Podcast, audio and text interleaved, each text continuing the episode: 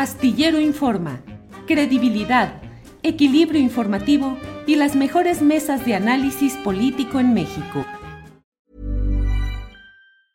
Hiring for your small business? If you're not looking for professionals on LinkedIn, you're looking in the wrong place. That's like looking for your car keys in a fish tank. LinkedIn helps you hire professionals you can't find anywhere else, even those who aren't actively searching for a new job but might be open to the perfect role. In a given month, over 70% of LinkedIn users don't even visit other leading job sites. So start looking in the right place. With LinkedIn, you can hire professionals like a professional. Post your free job on linkedin.com slash people today. Hey, it's Ryan Reynolds, and I'm here with Keith, co-star of my upcoming film, If, only in theaters May 17th. Do you want to tell people the big news? All right, I'll do it. Sign up now and you'll get unlimited for $15 a month in six months of Paramount Plus Essential Plan on us. Mintmobile.com slash switch. Upfront payment of $45 equivalent to $15 per month. Unlimited over 40 gigabytes per month. Face lower speeds. Videos at 480p. Active Mint customers by 531.24 get six months of Paramount Plus Essential Plan. Auto renews after six months. Offer ends May 31st, 2024. Separate Paramount Plus registration required. Terms and conditions apply if rated PG.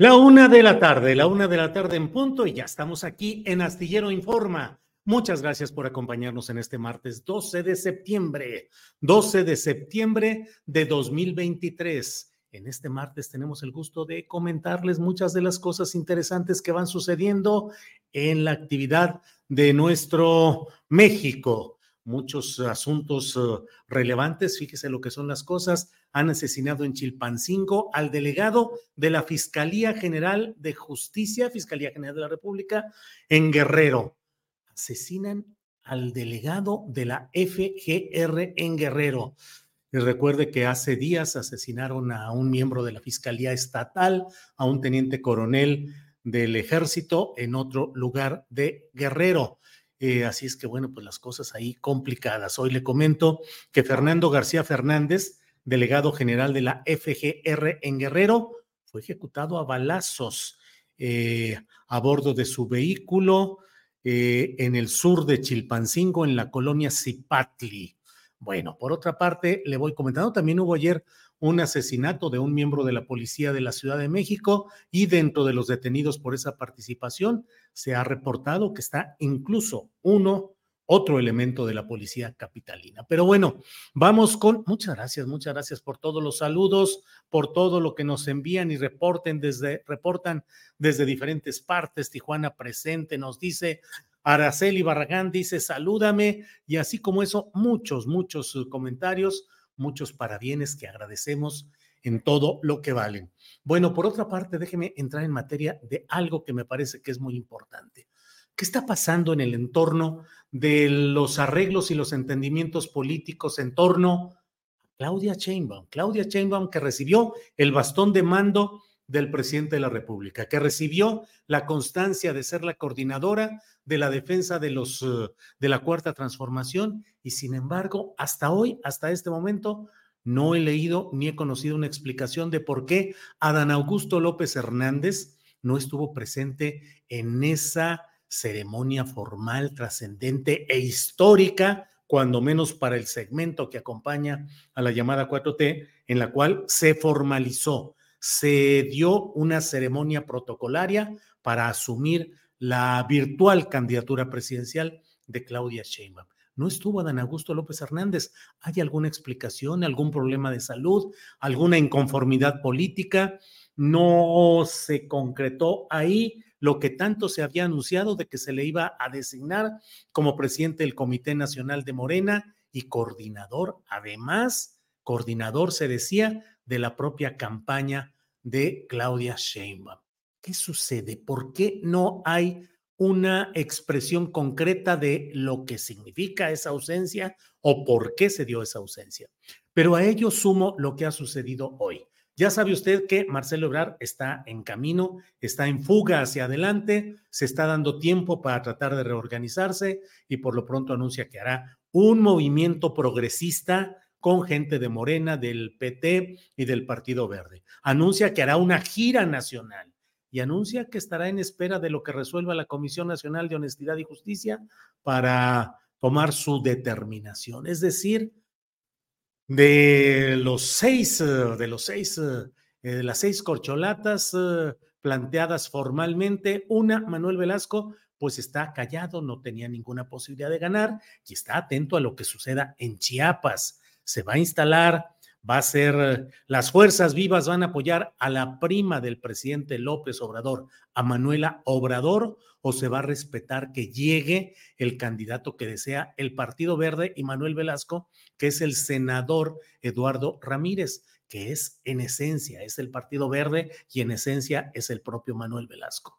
Pero a todo ello, vayamos viendo, Manuel Velasco no participa, Gerardo Fernández Noroña reconoce, pero dice pues que él ya sabía y que él denunció toda la bola de cosas que estaban sucediendo y que sin embargo para no generar una ruptura, una discordia, no avanzó, pero señala que hubo muchas de esas cosas que se están señalando y que ayudan a deslegitimar la candidatura, el mando político de Claudia Sheinbaum. Y hoy, Ricardo Monreal, Ricardo Monreal, eh, pues eh, da un paso más, eh, no digo hacia afuera, pero cuando menos de una inconformidad expresa.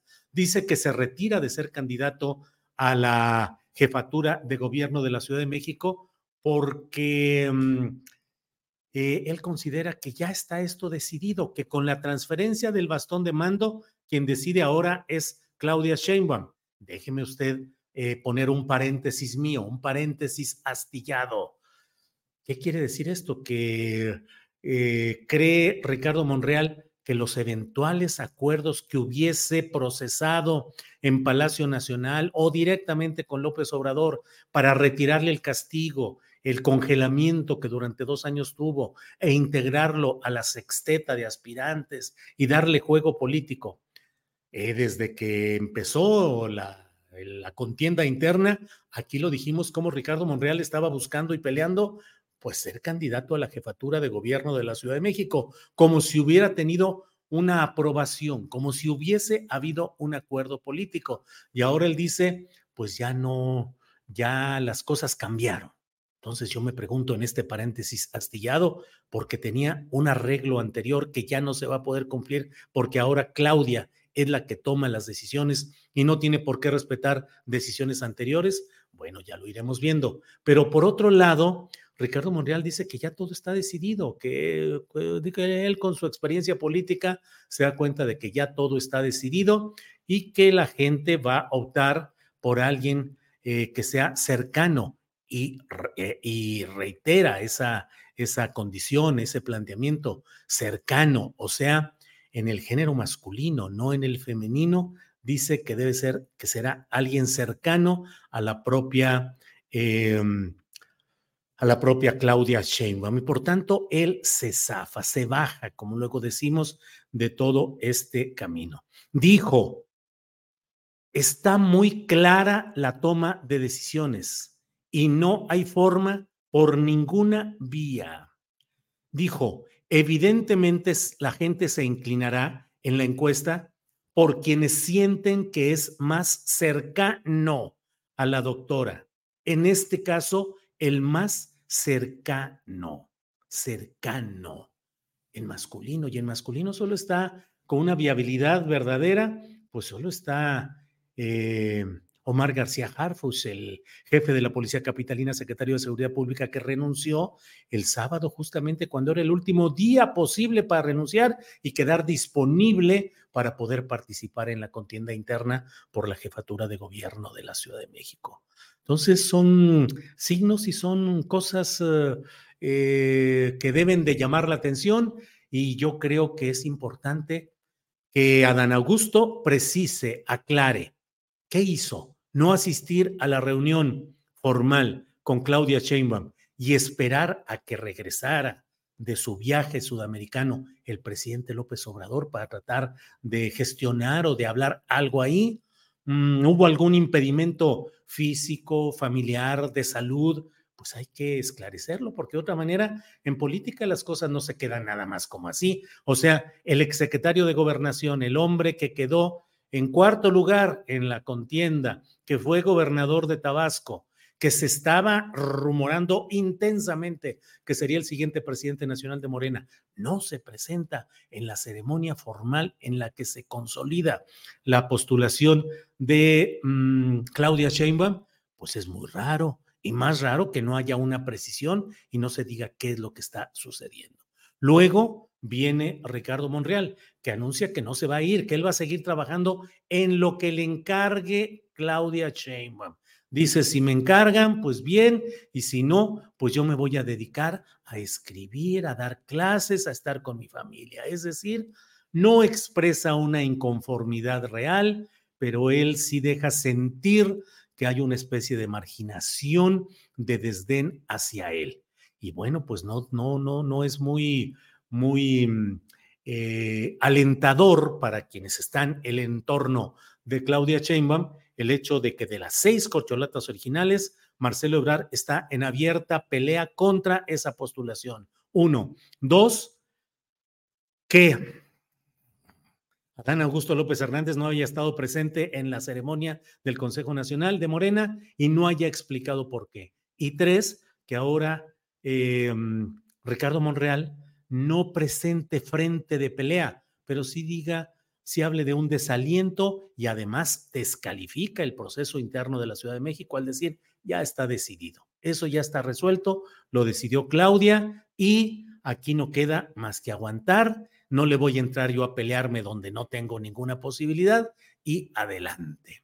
Bueno, pues estas son algunas de las cosas que tenemos en este día, en el que no solo vamos a hablar de política, de elecciones y de partidos. Vamos de inmediato a un tema que me parece igualmente relevante, lo que está, qué está sucediendo. Mientras andamos acá con la grilla y los pleitos y los partidos y todo lo que usted ya sabe, ¿qué sucede con los libros de texto gratuito que con su reparto, con la oposición a que sean eh, repartidos o distribuidos en varios lugares. Mire, vamos a hablar y voy dando la bienvenida a quienes nos acompañan en esta entrevista.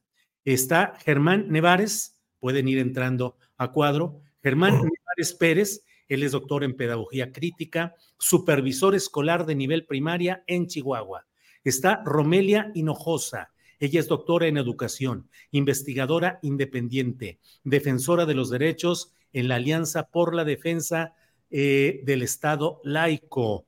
Gerardo Mezquitic, maestro en investigación educativa, y Alejandra Castillo, que es supervisora de una zona escolar de primarias estatales, maestría en educación, campo desarrollo curricular libros de texto gratuitos. Ellos piden que sean entregados. ¿De qué se trata? ¿Quién desea iniciar, por favor? Adelante, Germán, Romelia, Gerardo, Alejandro, quien quiera empezar.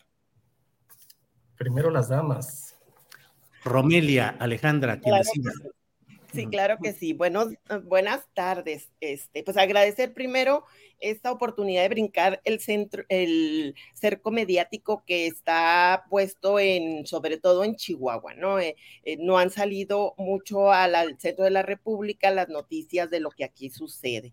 Entonces, hemos conformado eh, con los maestros democráticos del estado de Coahuila la red de defensa de los nuevos libros de texto gratuito y la mm, nueva escuela mexicana, que es un grupo de profesorado chihuahuense y la alianza por la Defensa del Estado laico, que somos también un grupo de académicos, de defensores de derechos humanos, de académicas. Entonces hemos conformado un frente común para eh, trabajar esto de la no distribución de los libros de texto gratuitos en el estado de Coahuila y de Chihuahua. O sea, ya nos tomamos de la mano porque hemos visto cómo este, pues la unión hace la fuerza, ¿no? Tenemos que no atomizarnos, sino trabajar de manera conjunta en esto, porque la Suprema Corte de Justicia de la Nación podrá decir que está implementando justicia, ¿no? Que es un acto justo esto de privilegiar la parte administrativa ante la vulneración de los derechos de niños, niñas y adolescentes y bueno, en, lo general de la educación pública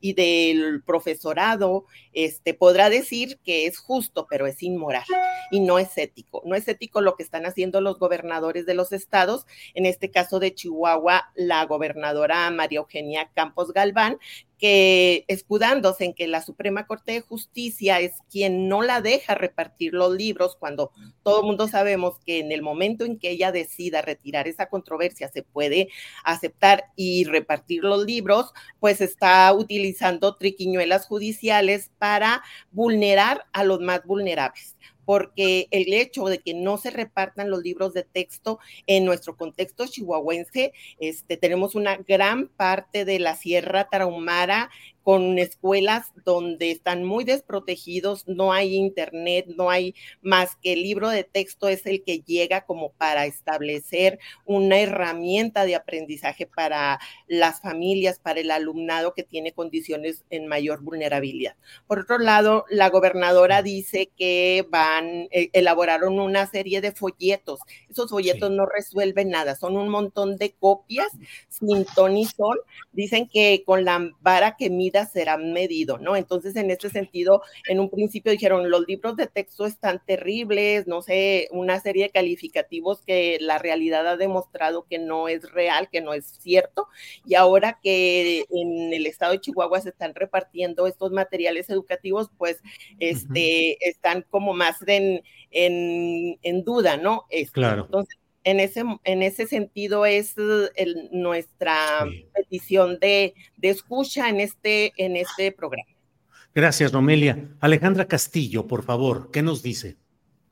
Sí, bueno, ¿me escuchan? Sí, sí, sí. ¿Me escuchan? Sí. Ok. Bueno, buenas tardes a todos, a, los, a la audiencia y a los compañeros que, que están aquí con el frente. Este, quiero comentar que el día 16 de, de, agosto nos enteramos por los medios de comunicación de la presentación de esta controversia constitucional que presentó el gobernador a espaldas de los profesores, porque nunca fuimos consultados, nunca fuimos avisados, a, pesar de que teníamos un año o pasado un año preparándonos en este esquema de la nueva escuela mexicana y que los talleres precisamente versaban sobre el análisis de los libros. Decidieron ellos secuestrar los libros y entonces este, minimizar este, el trabajo que ya se había hecho y para el que estábamos ya preparados. Y, desde entonces hemos realizado una serie de, entrevistas, eh, eh, acudimos a diferentes debates en medios de comunicación, en, en, universidades y en otros espacios para este, precisamente desmitificar todas las mentiras todas las falsedades que se están hablando de estos libros de texto para demeritarlos. Y entonces nos dedicamos a, a describirlos y a analizarlos y a explicar cada uno de, de, los textos, por lo cual la gente empezó a convencerse más de la intención de este uso y de la necesidad que tenemos en nuestra sociedad. Y entonces, este, pero bueno, eh, no obstante, el gobierno siguió adelante y este, no entregó los libros y ahora ha hecho una estrategia que creemos que todavía es peor, que es la de invertir 72 millones y medio de pesos en una serie de materiales que le compró a la, a la, a la editorial Castillo y que prácticamente son saldos son materiales en desuso que tenían por ahí embodegados y que corresponden a los planes 2011 y 2017 este, mismos que ya no están vigentes debido a que la publicación de, la, de los programas sintéticos de la nueva escuela mexicana se hizo ya el 14 de agosto, entonces ya no están vigentes aquellos. Y bueno, pues coincidimos con lo que está sucediendo en, en Chihuahua, de que precisamente a quienes se vulnera es a los más vulnerables, porque nosotros tenemos una gran cantidad de personas que si no tenemos sierra aquí, sí tenemos mucha gente en condiciones socioculturales muy limitadas, o sea, gente en pobreza que no tienen otros medios, ¿sí? Y entonces a quienes se daña esa, a esas personas. Los profesores de los colegios, por ejemplo, eh, este, este grupo que ha este, también decidido hacerle el trabajo sucio al gobernador, este, presentando esos amparos, pues eh, eh, tiene una doble moral, porque sus colegios agremiados, muchos de ellos adquirieron con las editoriales eh, nuevos libros que están acordes al plan 2022. Entonces, ellos van a trabajar con el plan 2022 y, este, y a nosotros nos dejan tratando de operar con materiales que son memorísticos, que son descontextualizados, que son limitados y limitadores. Entonces, por eso es que estamos aquí en este frente común con los compañeros de, de, Chihuahua, porque no queremos permitir esta injusticia, esta violación del derecho de las niñas, niños y adolescentes. Muy bien, gracias, gracias Alejandra. Germán Nevares, Germán, ¿qué nos dices, por favor? Sí, un, un gusto en saludarlos, Julio, gracias por el espacio. Pues comentarte que ahorita en el estado de Chihuahua y Coahuila estamos en el debate entre lo legal y lo justo, que en este caso nos ha dejado desprovistos tanto a docentes como a alumnos respecto al derecho de la educación de niños, niños y adolescentes. Hablamos de esta diferencia entre lo justo y lo legal, porque realmente esta triquiñuela política de la Suprema Corte de Justicia nos está poniendo en un escenario completamente injusto, en un escenario sin alternativas incluso, porque por un lado estamos en una situación donde hay una suspensión otorgada por la Suprema Corte de Justicia eh, en favor de, la, del amparo promovido por María Eugenia Campos, en el que los docentes y los niños Estamos con un programa vigente 2022, pero sin libros de texto, dado esa necesidad. Y la alternativa que nos ofrece la gobernadora es utilizar el programa anterior, 2017, mm, pero también sin libro de texto. Entonces, es una situación que, que no nos da ningún tipo de alternativa. Y bien, presentando eh, los materiales que, recibimos el día de ayer por parte del gobierno de Chihuahua en sustitución, vaya, de los libros de texto que ellos tanto han denostado, que han señalado como impropios, eh, llenos de, de mentiras, así es como los mencionan, y nos han entregado un material que básicamente tiene características inadecuadas ya para las formas de educar eh, en estos tiempos. Nos están entregando unos cuadernillos que no representan un recurso didáctico que corresponda al enfoque del Plan 2022. Comprenden básicamente actividades individualizadas, muy memorísticas, que no contribuyen al desarrollo del pensamiento crítico y reflexivo de los niños. Básicamente, pues son un legajo de, de hojas con más eh, páginas que recortar que, posicionamientos mm, eh, de aprendizaje.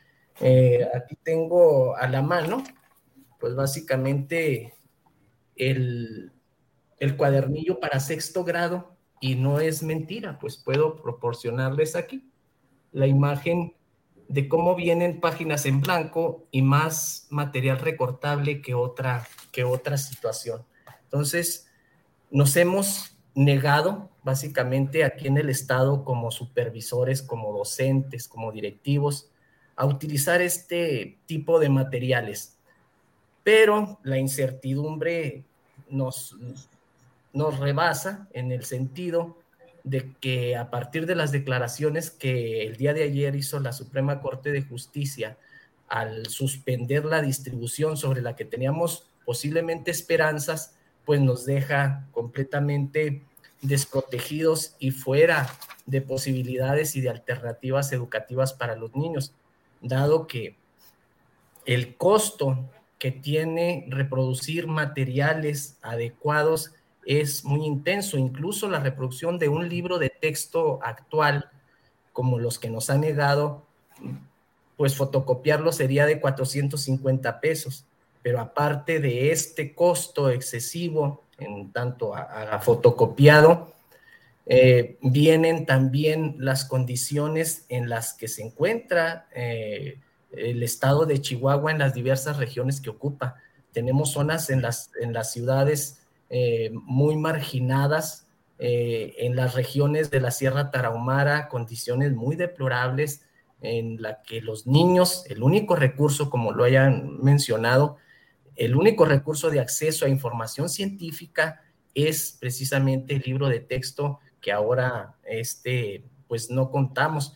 Más aparte, hablar de otras formas de suplirlos, como el uso, por decir, de dispositivos electrónicos como tabletas o celulares, pues sería algo impropio, ¿no? Si no tenemos para comprar un papel o un libro de papel, menos este tipo de recursos. Aparte que, pues en las zonas serranas en las que nosotros nos desempeñamos, el servicio de Internet, pues es de difícil acceso y sobre todo para las escuelas, porque es un servicio muy costoso. Entonces, estamos ahorita, Julio, proclamando eh, el hecho de que nos entreguen los libros de texto, de que continuemos en la lucha unidos, haciendo frente por esta necesidad y por el derecho que en un determinado momento tanto la Comisión Nacional de Derechos Humanos como la UNICEF tendrán que verificar, porque es una violentación directa al derecho de los niños, niñas y adolescentes de nuestro país. Gracias, Germán. Gerardo Mezquitic, eh, de Coahuila, por favor, Gerardo. Sí, gracias la oportunidad. Pues sí, este, aquí los compañeros de, Chihuahua, compañeras, este, y de Coahuila, estamos Laguna y Saltillo aquí presentes. Estamos precisamente manifestándonos, tenemos este, desde el 28 de agosto por ahí haciendo diversas actividades y a mediados de, de, estas, de estas actividades, pues coincidimos precisamente con compañeros de Chihuahua para este, tratar de establecer esas alianzas de, de una comunicación asertiva sobre las acciones que realizamos tanto en Coahuila como en Chihuahua poco a poco este, los compañeros pues, han ido manifestando esa inquietud sobre si los libros llegarían o no llegarían, aunque sabemos precisamente tanto en Chihuahua como en Coahuila pues que no van a llegar, ahí, unas, ahí está la controversia constitucionales. También aquí en Coahuila ya se presentaron por ahí los libros, lo dice ahorita la compañera este, Alejandra, son unas guías prácticamente de editoriales Castillo, Santillana, este, que son las que se van a utilizar, eh, y pues bueno, con temas de 2017, 2011, que son los, el programa anterior. la narrativa, bueno, que, que, hemos estado escuchando es precisamente, o la justificación política, ¿no? De que los libros tienen errores este, de impresión, que los libros este, tienen temas que no deberían de, de verse. Ese cuestionamiento que, ha, que se ha estado manejando, yo creo que a nivel nacional, ¿verdad? Ya, ya, lo, ya, lo, ya lo conocemos. Sin embargo, bueno, al trabajar precisamente con, con los libros, porque así como lo han venido diciendo los compañeros, o sea, estuvimos un año prácticamente, todo el año pasado, en los consejos técnicos, trabajando el, el programa, las aproximaciones al programa en cada consejo técnico. Entonces, pues, el maestro se fue apropiando de, de la información de lo que sería la nueva escuela mexicana. Ya posteriormente, en agosto, de que regresamos, pues tuvimos la oportunidad de que por ahí nos hicieron el favor de prestarnos unos libros para analizarlos y pues la sorpresa es que los compañeros, o sea, no le encuentran esa dificultad que sí se plantean a lo mejor en ciertas estructuras de las, de las secretarías de educación, ¿verdad? Que va a ser difícil para planear, que, que el profe se le va a complicar, entonces, pues realmente al, al, ver el libro, el maestro, que es un profesional precisamente de, de su, de, de lo que realiza su trabajo, pues lo encuentra que hay facilidad de entenderlo, ¿no? Eh, ¿Qué es la diferencia que encontramos ahorita en los libros? Pues que anteriormente veníamos manejando el sistema de asignaturas, materias, ¿verdad? Español por un lado, matemáticas por otro lado, geografía, historia, y ahorita, bueno, se maneja de una manera integral. sí este, hacemos la reflexión en el sentido de que al momento de estar nosotros trabajando el libro o ver un tema que es integral, pues podemos ver ahí este, diversos temas este, o asignaturas, como pues, español, matemáticas, ¿verdad? esas matemáticas que también cuestionaron de que no había libro de matemáticas, que solo 22 páginas. Sin embargo, bueno, son cinco libros, eh, tres de proyectos, uno de múltiples lenguajes y el de saberes, y en todos se encuentra algo de matemáticas. Entonces tenemos alrededor de 200 páginas también de matemáticas que se desarrollan. Entonces, esa narrativa, pues ya, o sea, ya no, no es funcional, pues, ¿verdad?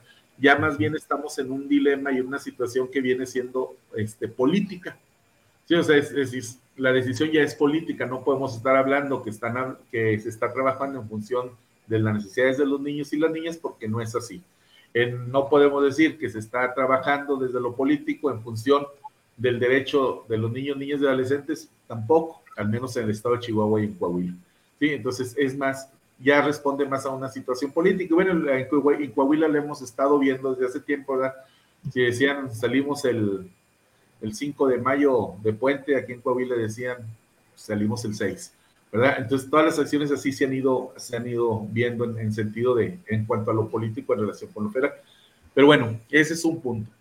El otro punto que quisiera destacar es precisamente las acciones que hemos venido desarrollando.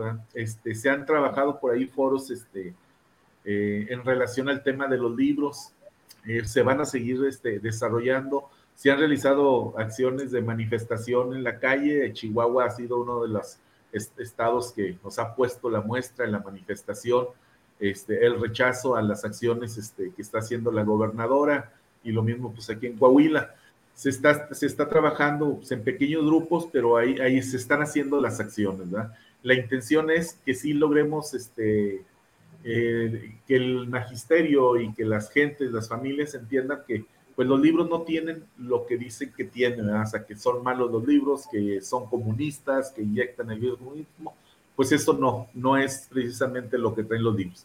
Los libros traen un proceso de conocimiento que ahí el alumno sí este, tiende a ser crítico y reflexivo y eso es lo que hay que fomentar en el alumno. O sea, es decir, hay que enseñar al alumno a pensar.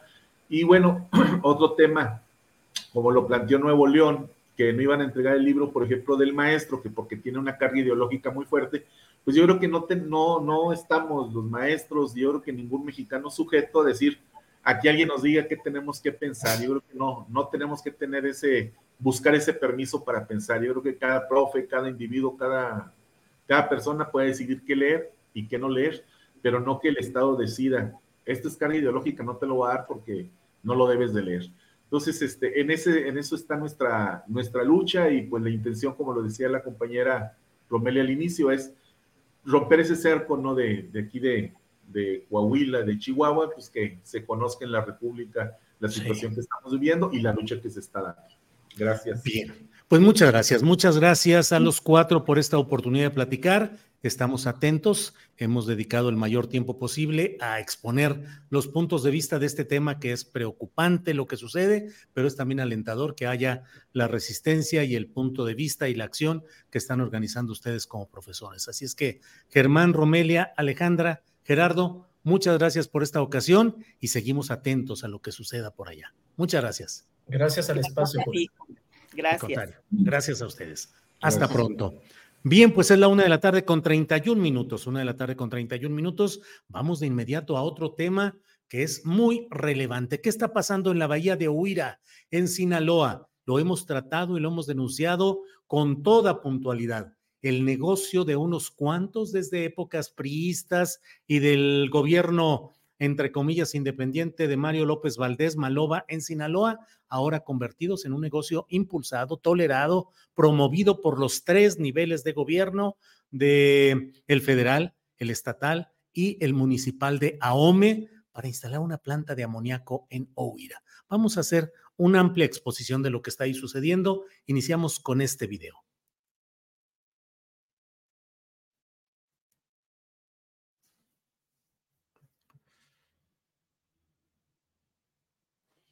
Bien, déjeme ver, déjeme ver qué es lo que sucede.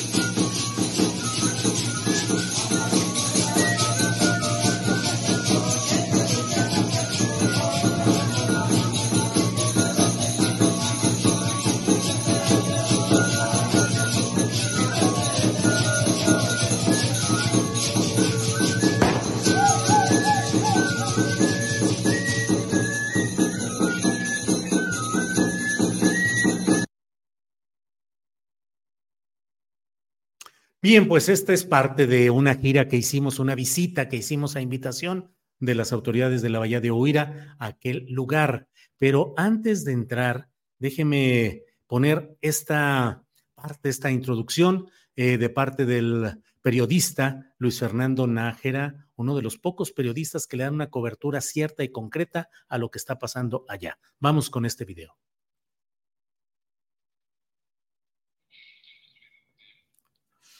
Bien. Em, déjeme ver. ¿Tenemos otro video relacionado con Luis Fernando Nájera o solo el de la ilustración? No lo sé. Déjeme ver. Eh, bueno, pues vamos de inmediato con Luis Fernando Nájera, que está por aquí, reportero sinaloense, que nos da información sobre este tema. Luis Fernando, buenas tardes.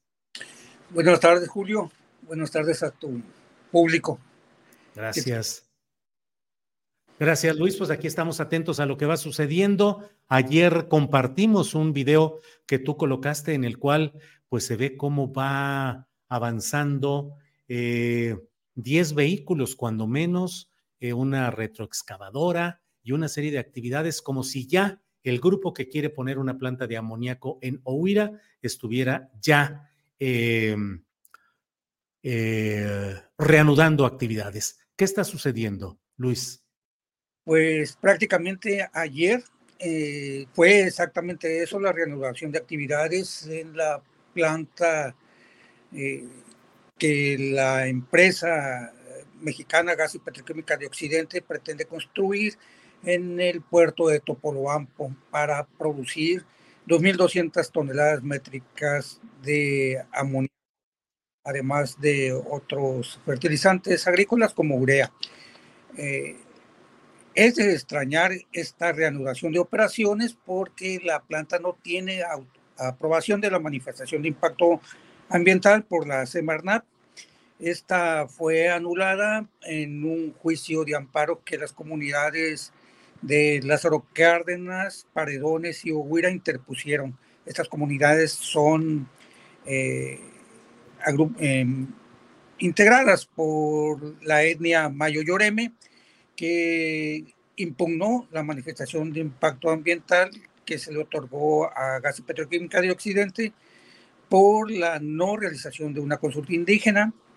Eh, a través de un tiempo, el gobierno federal determina que se haga la consulta indígena. Esta se hace eh, con una serie de atropellos a, usos y costumbres de las comunidades.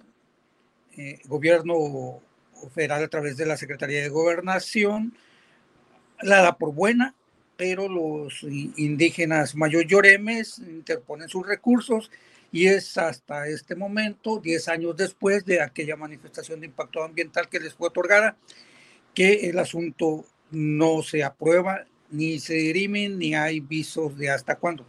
Pero ayer este, aparecieron estas máquinas eh, en Trascabos, unos bulldozers, al menos 10 dompes con eh, caja eh, extra larga, vaciando balastre para colocar el desplante sobre una malla de color negra que se observa ahí en las gráficas, Julio, eh, como si ya fuera a reiniciar la, la construcción de esta planta que está detenida porque no hay aprobación ambiental. Em, el lugar, el polígono donde se está construyendo, eh, tiene relación con una ah, manifestación de impacto ambiental, otra que en octubre del 2022 se le dio a Gas y Petroquímica de Occidentes, pero no es para la construcción de la fábrica de amoníaco, sino para unas llenaderas de autotanques. Eso es lo que eh, aparentemente está sucediendo en, ese punto de, la bahía de Ohuira, eh, pero la empresa no ha dicho si es cierto o no es cierto que en ese lugar se va a construir la llenadera de autotanques. El gobierno municipal, que es el que debe otorgar los permisos de construcción, ha guardado silencio hasta este momento y ninguna autoridad eh, ha revelado lo que en realidad está ocurriendo en ese polígono. Así las cosas, eh, las comunidades Mayo Lloreme se preparan, eh, como lo han hecho ya en ocasiones anteriores, para la defensa de sus territorios. Debemos de recordar, Julio, que las comunidades se amparan en contra de este proyecto y otros eh, que ya ahorita suman tres plantas, una de una empresa mexicana con capital extranjero que se autodenomina Mexinol que pretende este, fabricar etanol, y así como una tercera que nadie sabía que existía y que se denomina gas, em, no, productos pesqueros mexicanos, que esta cambió su giro de pesca eh, ribereña eh, artesanal a petroquímica. También pretende eh, fabricar mm, amoníaco, pero está ya dentro de, la bahía exactamente. Así es que en julio oh, este asunto pues, va para más. Mm, esto fue lo que está ocurriendo dentro de la bahía. Ahora, Luis Nájera, periodista de Sinaloa. Luis, mm, ¿Cuál es la respuesta que ha habido el gobierno del estado, el gobierno municipal el gobierno federal? Recuerdo que Dan Augusto López Hernández, siendo secretario de Gobernación, prometió a los, eh, a los dirigentes del movimiento de resistencia, el aquí no, prometió un fin de semana que al lunes siguiente tendrían una llamada para concertar una entrevista directa con ellos y lo dijo con una absoluta soltura. Están por ahí los videos, no hubo nada. Luisa María Albores, la secretaria del Medio Ambiente a nivel federal, prometió que estaría tal vez en diciembre del año pasado, luego dijo que tal vez en febrero o algo así, y finalmente aquí en este mismo espacio nos dijo que lo más seguro es que en el resto de este año no pudiera ir porque tenía mucho trabajo. ¿Cuál ha sido la respuesta de las autoridades de los tres niveles respecto a este tema, Luis? hacia la inconformidad de los mayos lloremes no ha habido ninguna respuesta, ninguna atención, cero. Eh, prácticamente en los tres niveles de gobierno ignoran el posicionamiento de la comunidad Mayo Lloreme. En cuanto las manifestaciones a favor de, la industria petroquímica y en específico de, de la planta de gas y petroquímica de Occidente es total. Todos los mm, eh, entes de gobierno federal, estatal y municipal están a favor de la industria. Eh, aducen que resolverán una, una escasez nacional de amoníaco y que bajará el precio por ser una producción local. Sin embargo, la semana pasada vino un especialista en financiamiento de amoníaco y clara y llanamente y con todas sus letras dijo que GPO ni ninguna industria que se instale en el país va a bajar el precio del amoníaco. Eso no es posible porque eh, ese producto agroquímico se vende en dólares y a nivel mundial solamente hay cuatro proveedores. Así es que todo el argumento de los gobiernos federal, estatal y municipal eh, no son ciertos, son una mentira que ha eh, propalado una y otra vez la empresa, las empresas eh, estas petroquímicas, pero oh, faltan a la verdad. Mm, te repito, Julio, que el apoyo hacia estas eh, empresas por parte de las entidades de gobierno es total y pleno, llano, directo, no así a la inconformidad de, este, la comunidad mayo lloreme. Bien, Luis, ¿y cómo se mantiene el movimiento de resistencia? Lleva ya mucho tiempo desatendido, sin nadie que haga caso, con presiones, incluso con amenazas físicas contra algunos de sus dirigentes.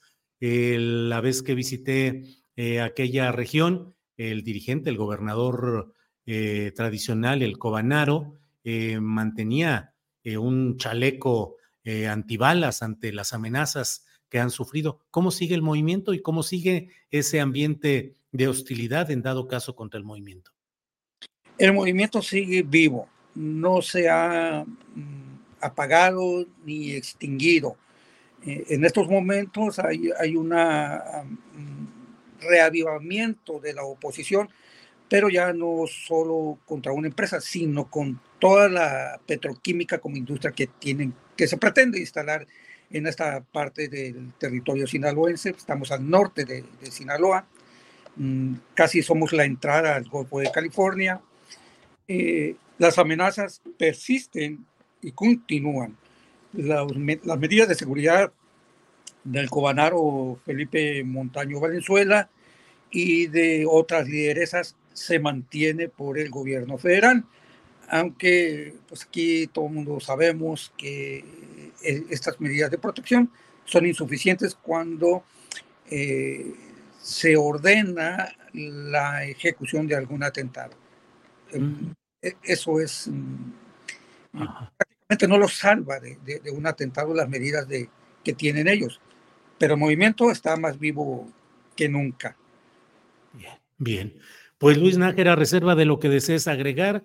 Yo te agradezco como siempre la amabilidad, la puntualidad y el contexto en darnos a conocer lo que está sucediendo por allá. Luis, muchas gracias.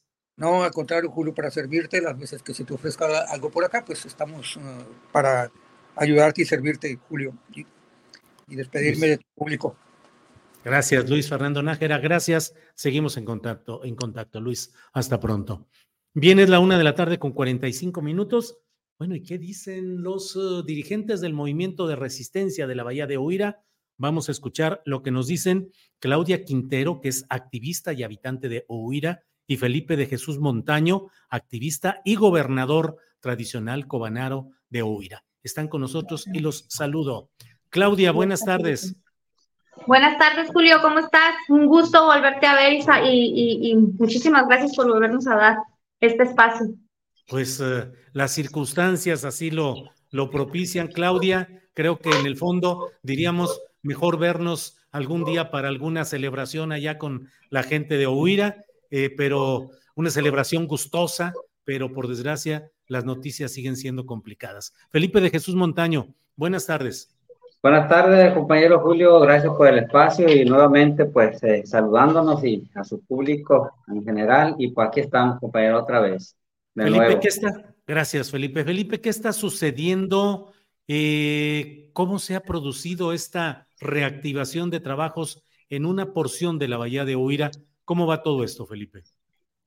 Pues eh, fíjese que una vez más la, violación a, nuestra, a nuestras leyes, el agravio a nuestros derechos como pueblos originarios, violentando la constitución política de los Estados Unidos mexicanos, eh, la Ley General de Bienes Nacionales, la Ley General de Equilibrio Ecológico y de Protección Ambiental, reglamento para el uso de eh, para el uso y aprovechamiento de mar territorial, vías eh, navegables, playas, zona federal, marítimo, terrestre y terrenos ganados hacia el mar. Este, todo, todo un agravio, toda una burla, todo sin poder nosotros, en este caso, que la justicia llegue a nuestros pueblos originarios. Vemos una vez más con imágenes y todo, como este lunes 11 de septiembre eh, se empiezan a, a, hacer un relleno, un relleno que pues está fuera de la, de la, de la parte eh, jurídica, de la parte de la, esa ilegalidad con la cual se ha encontrado este, esta planta de, de amoníaco. Y una vez vemos más cómo, cómo las leyes eh, prácticamente no se aplican. Claudia, eh, ¿Cuál ha sido la reacción de la comunidad? ¿Qué piensan hacer frente a esto que está sucediendo, Claudia?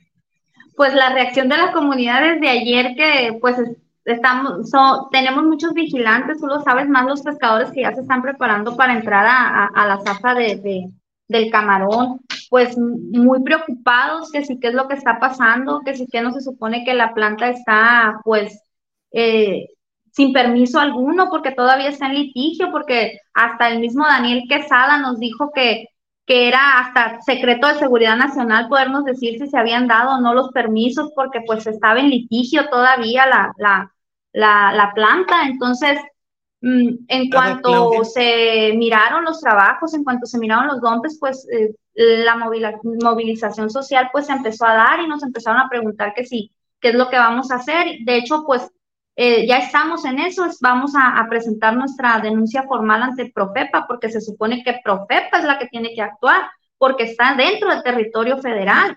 Entonces, eh, las denuncias se van a dar, ya estamos en eso, ya estamos preparados, lo vamos a hacer. La movilización social, si es preciso, vamos a ir a, detener los dompes Entonces la gente está preparada para eso. ¿Quién es Daniel Quesada, Claudia, que lo mencionas como alguien que dijo que...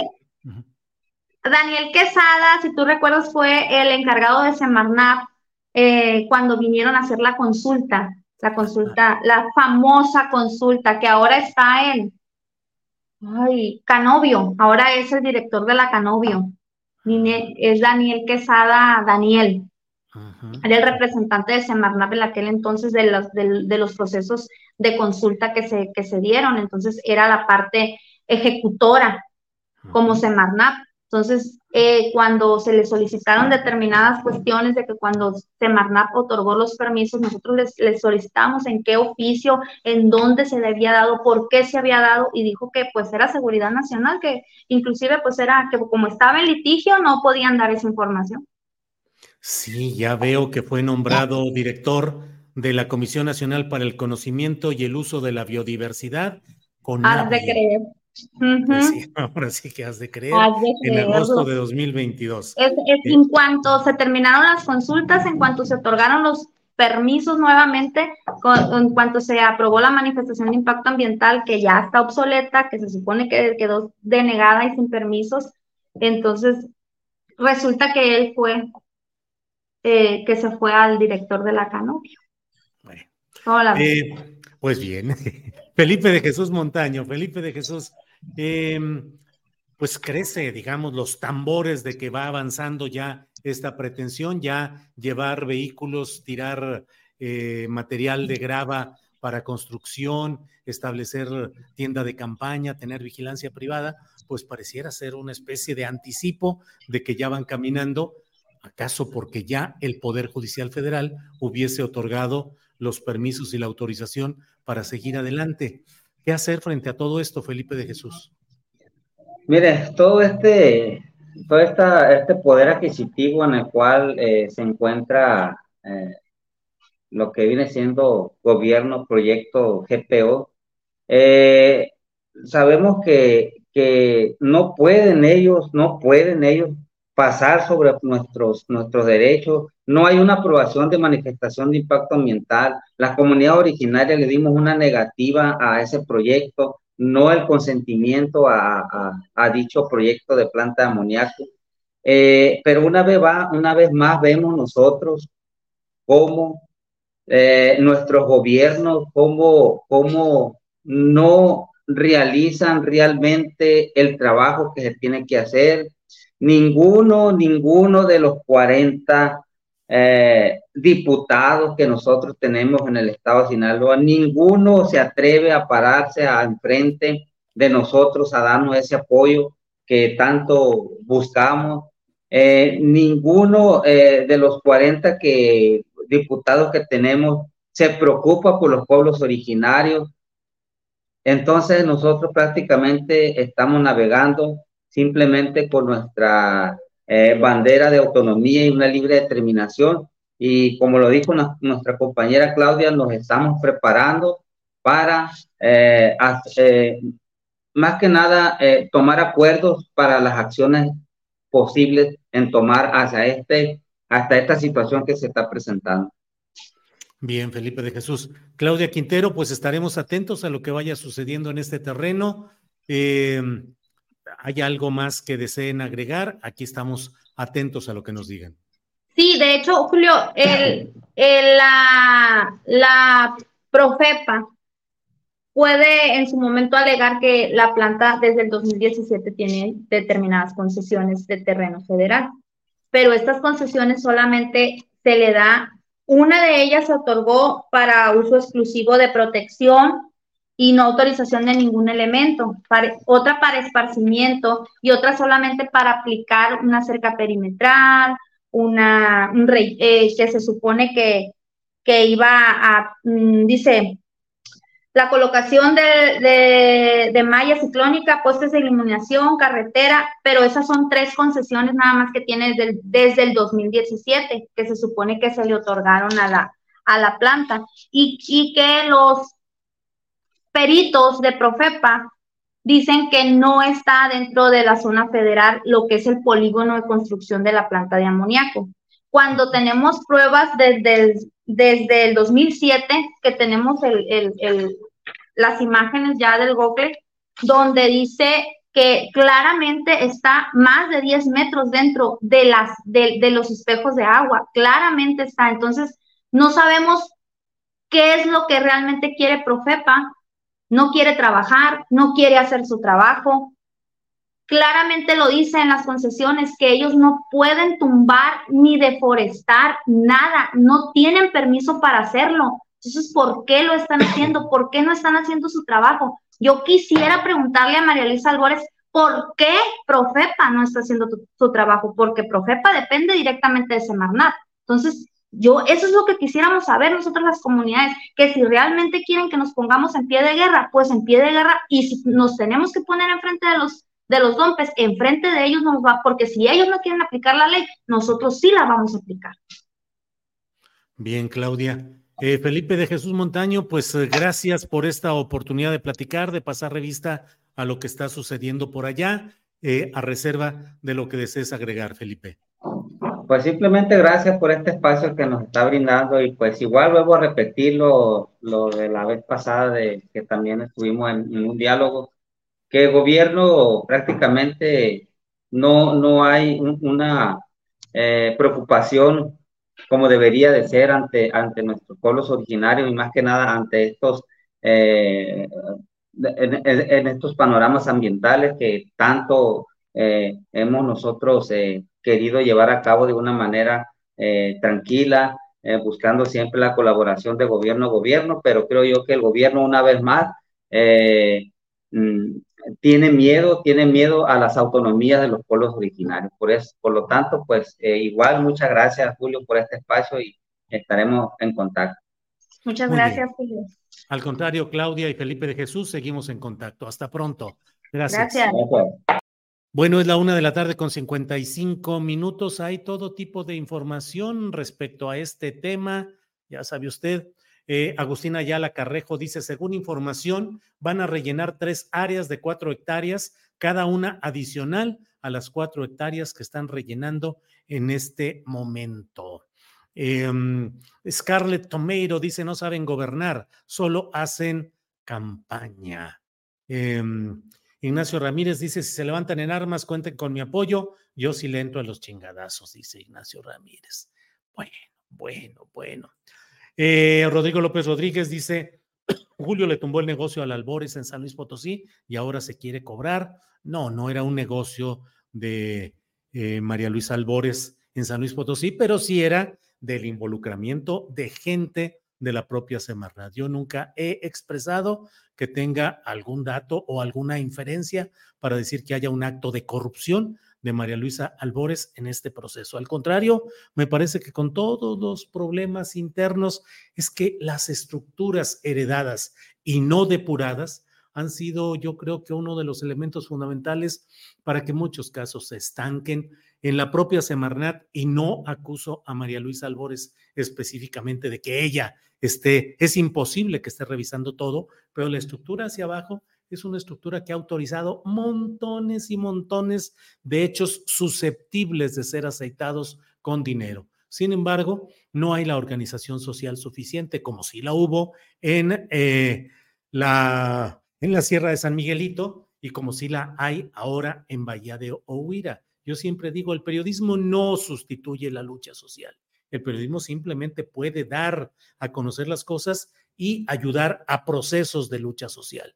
Pero mientras no haya organización, mientras la gente no esté decidida a oponerse, a denunciar, a correr los riesgos que implica todo esto, pues las cosas van a seguir igual y el aparato burocrático federal, no se hable, por ejemplo, de la Secretaría de Infraestructura y Comunicaciones y Transportes, que verdaderamente es una cueva de arreglos, negocios, firmas, concesiones, permisos, que, uy, uy, uy, verdaderamente resulta impresionante, doloroso, lamentable que continúen ese tipo de hechos en la estructura federal. Una cosa son los discursos arriba, una cosa son las buenas intenciones arriba y otra es la realidad hacia abajo. Y por otra parte, aprovecho para comentar a alguna parte de quienes aquí me critican con mucha insistencia.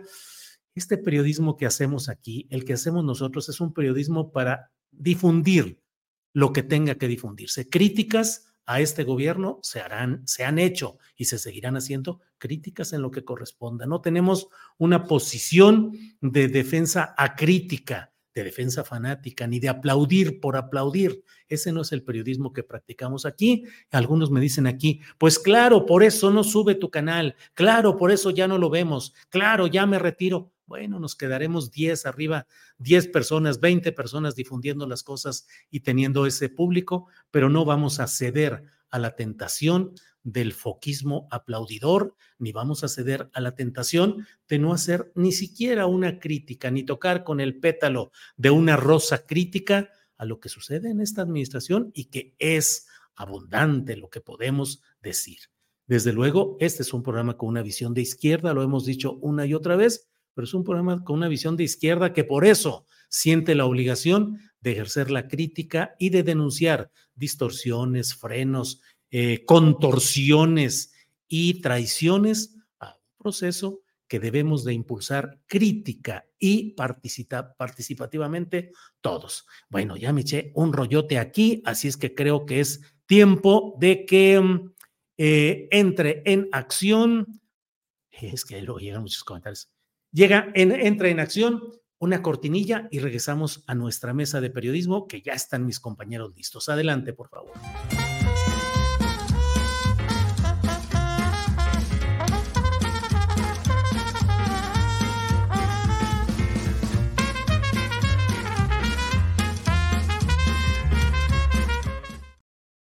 Ya estamos aquí listos. He ahí a Temoris Greco con fondo difuminado. Temoris, buenas tardes se me, se me quedó el fondo, ya no sé ni por qué lo puse, ya me, ya me preguntaron y quién sabe, pero bueno, ya, ya luego que le halle, lo corregiré. Un gusto, Julio, un, gusto, Arnoldo.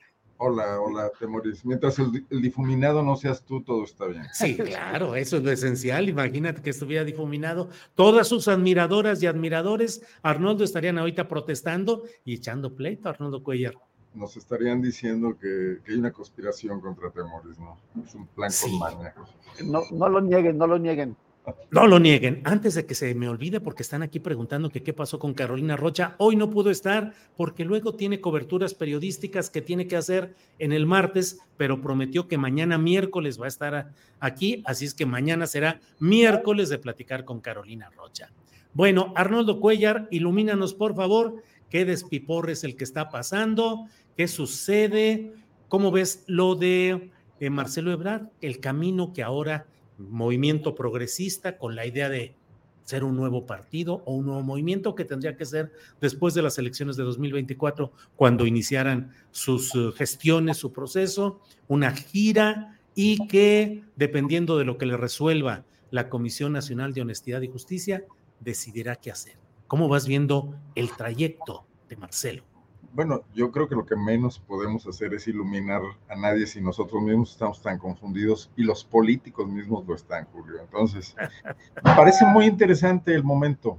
Eh, es un momento de, reformulación de, de, muchas cuestiones del discurso político y también, bueno, de las alianzas y de la forma mexicana de hacer política, ¿no? Creo que todo el mundo está tanteando, estamos en, un terreno de tentaleos, lo, ha hecho la oposición. Claro, el discurso es que todo el mundo está vendiendo que sus decisiones son muy atinadas y muy exitosas, porque acuérdate que en una confrontación, en una batalla, en una, en una guerra, pues la, primera víctima es la verdad y la objetividad, ¿no? Entonces estamos en, en la propaganda absoluta y total. Entonces los medios de comunicación que ya están alineados con el anti-López Obradorismo y su opción política, que es ahora el Frente Amplio por México, dirán que qué gran solución eh, lo de Xochitl, qué buen método, que bueno, pues Beatriz Paredes ahí la quiso hacer de emoción y ya, pero que salieron unidos y que Morena es todo lo peor, que se está deshojando, que se está desbaratando, etcétera. Y del otro lado estarán instaladas en lo mismo. La verdad es que mientras en Morena se disputan el poder, en la oposición eh, están viendo la manera de sobrevivir y eso genera cuestiones muy distintas. O sea, no es lo mismo la unión que logra la izquierda en 1988, la declinación de Berto y todo, porque frente al monstruo que era el prismo en ese momento, eh, era la única forma de confrontarse, que después hubo un éxito que se vio en la crisis en la que se sumió el PRI, es otra cosa, pero en un principio es más fácil que quienes no tienen expectativas logren allanar sus diferencias y buscar una ruta común en ánimo de ganar todos y no aislarse, más cuando, cuando se da este ánimo de confluencia, donde, donde hay una mínima conciencia política y conciencia de la realidad de que solo no van a ninguna parte. Y otra cosa es cuando te disputas en serio el poder, ¿no? Y eso quiere decir... Hey, it's Ryan Reynolds and I'm here with Keith, co-star of my upcoming film, If, only in theaters May 17th. Do you want to tell people the big news? All right, I'll do it. Sign up now and you'll get unlimited for $15 a month in six months of Paramount Plus Essential Plan on us. Mintmobile.com slash switch. Upfront payment of $45 equivalent to $15 per month. Unlimited over 40 gigabytes per month. Face lower speeds. Videos at 480p. Active Mint customers by 531.24 get six months of Paramount Plus Essential Plan. Auto renews after six months. Offer ends May 31st, 2024. Separate Paramount Plus registration required. Terms and conditions apply if rated PG. Millions of people have lost weight with personalized plans from Noom. Like Evan, who can't stand salads and still lost 50 pounds. Salads generally for most people are the easy button, right? For me, that wasn't an option. I never really was a salad guy. That's just not who I am. But Noom worked for me. Get your personalized plan today at Noom.com. Real Noom user compensated to provide their story. In four weeks, the typical Noom user can expect to lose one to two pounds per week. Individual results may vary. Decir, el presupuesto público, las dependencias públicas, la ruta del país, que sería lo más idealista, pero que a lo mejor dudo mucho que, que, por ejemplo, Monreal esté pensando en la ruta del país, no, creo que está pensando en la manera de acrecentar su manejo de, del poder y de lo que viene asociado al poder, ¿no? Entonces, pues, estamos en ese terreno inédito. Yo, yo entendería que en el, en el grupo de los ebrardistas, que por cierto se tomaron una foto ayer y yo decía, esto parece todo menos la división del norte, ¿no? Este, no, no, parece ser que sea el equipo que va a hacer simbrar primero a Morena y luego a convencer al país de generar un nuevo movimiento político. Yo creo que Marcelo debe estar calculando muy bien cómo minimiza la pérdida que también le provocará confrontarse hasta ahora solamente con Morena y no con el presidente, y cómo maximiza la idea de una ruptura y no cae en el juego de la oposición, que me parece complicadísimo. Pero al final del día esa es la política. Y al final del día, si Marcelo Ebrard quiere trascender, ha sido un sobreviviente hasta ahora. Pero ahora el tema no es sobrevivir simplemente. Sería algo más, más, más exigente, más complicado, que sería tener una real significación política en 94 o en adelante, ¿no? Pues tiene que estar calculando sus pasos uno por uno y ahí no hay manera de saber cuánto quiere estirar la liga, qué estarán opinando sus aliados, cómo estarán las tentaciones enfrente, cómo estará lo que él prevé como la reacción que se le va a venir porque conoce a López Obrador, conoce a ese gobierno. Es un juego de ajedrez, no, no, no hablo de, de cosas eh, mayores o represalias personales, etcétera, sino de, de, de pérdidas políticas importantes, ¿no? Uh -huh. No tienes a los gobernadores, ¿cómo te vas a movilizar por el país? Eso cuesta dinero, ¿quién va a opinar eh, en ese sentido? Vas a llegar a los estados y vas a hacer eventos con 20 personas, eso te mata automáticamente la expectativa sobre tu movimiento. Ya ahorita se ha visto muy anticlimático en sus salidas, la, la ruta de litigio, etcétera. Pero pues sí, bueno, es normal, está, está calculando. Uh -huh. Pero ahí parece haber más vida que la que vimos en el frente, donde Beatriz Paredes, después de un amago de cinco minutos de que podía no hacerle caso a Alito, le hizo caso y desapareció del mapa, ¿no? Y desaparecerá sí. del mapa forever. Eh, eh, sí. Pero yo creo que acá la tesitura es otra, ¿no? Sí. Bien, Arnoldo, gracias. Damos la bienvenida a don Arturo Rodríguez, que ya está por aquí. Arturo, buenas tardes. Buenas tardes, como siempre, un gusto saludarles. Julio, muchas gracias. Temoris, Arnoldo, buena tarde. Oye, oye, ya no, ya no somos la, la, mesa Montessori, ahora somos la mesa blanquiazul. Todos Ey, de mira, camisa. estamos todo, algo estamos tramando en esta sí, mesa. Yo creo, ya, ya que digas. Eso se, se, demuestra que el chayote está ahí corriendo a todo. Sí, sí, sí. Ya, no, no, no, de alguna manera puede ser lo que, que, le demos la razón a Verástegui de que el pan ha muerto, ya a nadie le importa el color azul. ¿no? Híjole, claro. Temoris Greco, muchos temas, pero vamos empezando. La ruta de Marcelo. Y pienso en aquel libro famoso, La Ruta del Héroe, que era un manual de estilo para hacer narraciones y guiones. En fin, La Ruta de Marcelo. ¿Cómo la vas viendo, Temoris?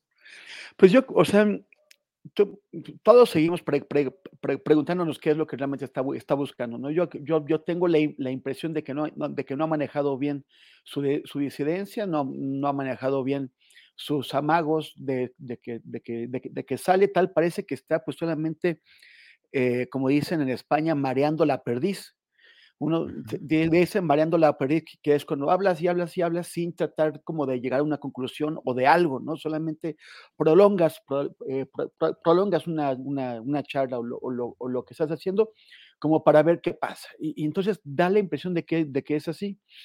Em, no sé, mucha gente está preocupado, por ejemplo, si las impugnaciones que, eh, que presentó eh, pueden eventualmente convertirse en un problema legal serio que llegara, por ejemplo, a, descarrilar la postulación de, Claudia Sheinbaum.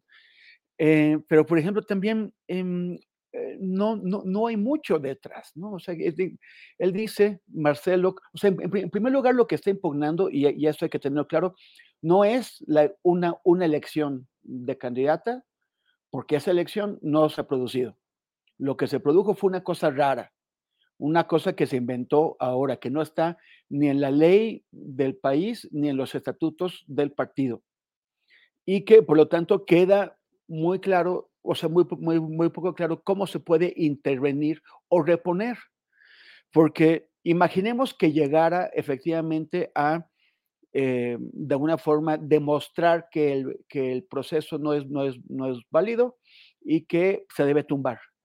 Bueno, pues Morena puede decir, vale, pero ya no vamos a hacer otro, ya no vamos a hacer otro, porque ya no nos interesa tener una, una coordinación nacional de la cuarta transformación. Directamente vamos a elegir delegados, digo, candidata, y lo vamos a hacer en votación del Consejo Nacional. Y lo pueden hacer y, y Ebrard lo va, lo va a perder y ahí se va a acabar el cuento. Las, las, las, evidencias que presenta Brad pues son muy, este, que alguien, o sea, lo hallaron con unas boletas por allá, o sea, sí, sí hay cosas que, pues que deberían eh, investigarse, que si hay algo que se ha hecho mal, eh, debería haber sanciones, saber si fue por error, por torpeza, por, por, por, el, procedimiento que fue improvisado, o si hubo algún tipo de, de, de dolo. Pero incluso y habría que revisar si todas las impugnaciones que está presentando, todo lo que denuncia, en efecto, pues eh, eh, son, son eh, impugnaciones graves. O si lo que están haciendo, como es su, interés tumbar el proceso, si lo que están haciendo es agarrar cualquier cosa y convertirla en otra impugnación más. Pero aún si todas las impugnaciones que presentó Ebrard fueran importantes, fueran, fueran graves, eh, él dice que corresponden a 14.4% de las, de, de las urnas. Y, la ley de la federación dice que solamente se anulará un proceso electoral si antes se ha anulado el 20% de las casillas. ni siquiera con las previsiones de la ley eh, podría llegarse a la anulación de este proceso. Entonces, eh, además de que todos sabemos, todos sabíamos quién iba a ganar. O sea, Ebrard no logró mover las preferencias, las movió Noroña hacia arriba, las movió Monreal hacia abajo, Adán Augusto hacia abajo, pero Ebrard no logró mover las, las, preferencias y su, su, impugnación está sobre el proceso que hizo Morena. Tiene otros, otras cuatro encuestas, son cuatro encuestas que cuatro encuestas que se hicieron porque él las, las pidió, una de ellas con una encuestadora que él hizo toda una faramaya para que metieran esa encuestadora, que sea Mercaei. Ricardo Monreal tuvo que retirar la suya para que pudieran meter la, la, de, la, la de Ebrard. Y Mercaei, los resultados son consistentes, son los mismos que arrojaron las demás encuestas. E, e, Ebrard queda en segundo lugar y por distancia. Entonces está como un poco como, yo, yo creo que hartando a mucha gente, hartando a sus propios seguidores, porque sus seguidores, que también saben que todas las encuestas indicaban que él no iba a llegar al, primer lugar, pues están preocupados porque aquellos que tienen puestos públicos en, la administración civil, aquellos que tienen eh, cargos de elección, ¿qué partido les va a garantizar que en las elecciones del, próximo año tengan elecciones que les permitan ganar y conservar estos puestos. ¿O, o, quién les va a dar esos otros puestos en la administración civil más adelante? Entonces, como que corre el riesgo de que, se le disuelva todo y que, y que, haga el ridículo. Yo lo veo, yo lo veo muy, eh, muy en, la, en la tablita. Y, y, por otro lado, ya se me olvidó colar por otro lado, a ver si, si, si, ah, sí, sí, sí, nada más, una encuesta del día de hoy, de Massive Caller. A mí no, no me encanta esta encuestadora, me parece, o sea, que, que es, básicamente llamadas robot por, por, por, teléfono, que no son muy confiables, pero arrojó una cifra interesante que para, para, el, para el, el análisis en, en, una encuesta que, que difundió hoy, en donde eh, coloca, eh, hace un careo entre Claudia Xochitl y pone a Samuel por Movimiento Ciudadano. Y, y después ah, le pregunta a la gente, al 6% escaso, que apoyaría a Samuel, según este sondeo, si no fuera nadie de Movimiento Ciudadano, si no, si no fuera Samuel ni, ni, ni, nadie más, ¿por quién votaría? Por Claudia, por Xochitl. Y dos de cada tres personas votarían por, por Xochitl. O sea, la a quien le quita votos Movimiento Ciudadano es porque por, cada voto que le, que, le quita Claudia son dos a Xochitl. Y si, y si, fuera Ebrar, pues posiblemente esto aumentaría. Bien, vamos con Arturo Rodríguez. Arturo, ¿qué opinas de lo que está pasando con Marcelo Ebrar? Está echando bla, bla, bla, pateando la perdiz, como dice eh, eh, Temoris. mareando la, Mareando, mareando, mareando la, la perdiz y también pateándola en el fondo. Pero bueno, Arturo, está ganando tiempo, está haciendo largo el asunto, esperando que se defina lo de Movimiento Ciudadano con sus pleitos internos. ¿Realmente va a construir algo contrario a Morena o puede terminar eh, arreglándose, negociando? ¿Por dónde ves el tiro, Arturo? Pues mira, yo, yo en principio diría que eh, eh, si estuvimos hablando de un esquema auténticamente democrático y transparente, tendría que haber la disponibilidad de poder procesar una elección interna. Eh, como decía Temoris hace un momento, esto es una cosa, pues, que no es una, una elección interna estatutaria ni legal, sino que se ha convertido desde el arranque del sexenio, desde la primera elección de gobernador que fue en Baja California, aquella en la que resultó electo Jaime Bonilla como candidato a la gubernatura en, 2019.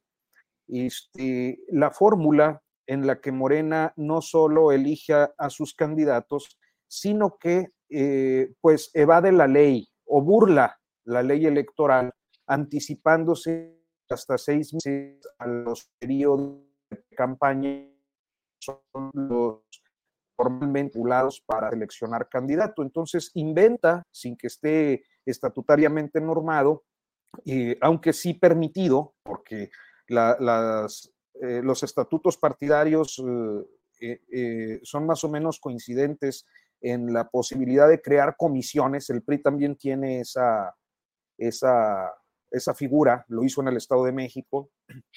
Este, entonces, evaden la ley electoral, que es algo que ya todos sabemos, es una burla a la ley, y con esa burla a la ley, pues anticipan los periodos de, proselitismo, este, obteniendo una ventaja competitiva, que finalmente emuló el Estado de México eh, a principios de este año, bueno, a finales del año pasado, y ahora pues la emula prácticamente hasta en los mismos tiempos el Frente Amplio por México, que es esta reunión eh, del PRI-PAN-PRD con algunas eh, pues asociaciones civiles de carácter filoempresarial principalmente. entonces tenemos esta figura que sin embargo, por las mismas condiciones en las que se desarrolla, eh, se impone candados que los contendientes aceptan, es decir, una serie de reglas que aceptan y firman, eh, no solo como un pacto de caballeros, sino también, o, bueno, no sé, como eh, ahora con, el discurso de género y con la presencia además de mujeres, seguramente tendremos una mujer presidenta el próximo año, este, pero bueno, un pacto de honor, para ser más preciso, eh, sino que se firma un, un, acuerdo de que nadie va a impugnar los resultados y todos los van a aceptar. Y eso ha provocado, eh, pues primero que se legitime la falta de transparencia en los procesos eleccionarios de Morena, con algunos episodios de ruptura que no fueron significativos a la hora de, de, los resultados electorales, excepto en el caso de Coahuila, que bueno, todos conocemos la historia. Este, ahí hay dos, dos decisiones, primero la de Baristo Lenin Pérez, que consigue a, al sí. Verde como su aliado, y luego la de Ricardo Mejía, que pues, se va por el PT, y, y básicamente deja a Morena pues en una, en una desventaja competitiva. O sea, no jugaron a ganar, sino a consolidar sus capitales pequeños, eh, la subsistencia para, para, del proceso electoral con recursos, con, con una estructura partidaria, aunque sea pequeña, pero que les permita seguir jugando y que, bueno, pues a, a, digamos que el costo fue el sacrificio de la competitividad de Morena. ¿Qué es lo que está pasando sí. aquí?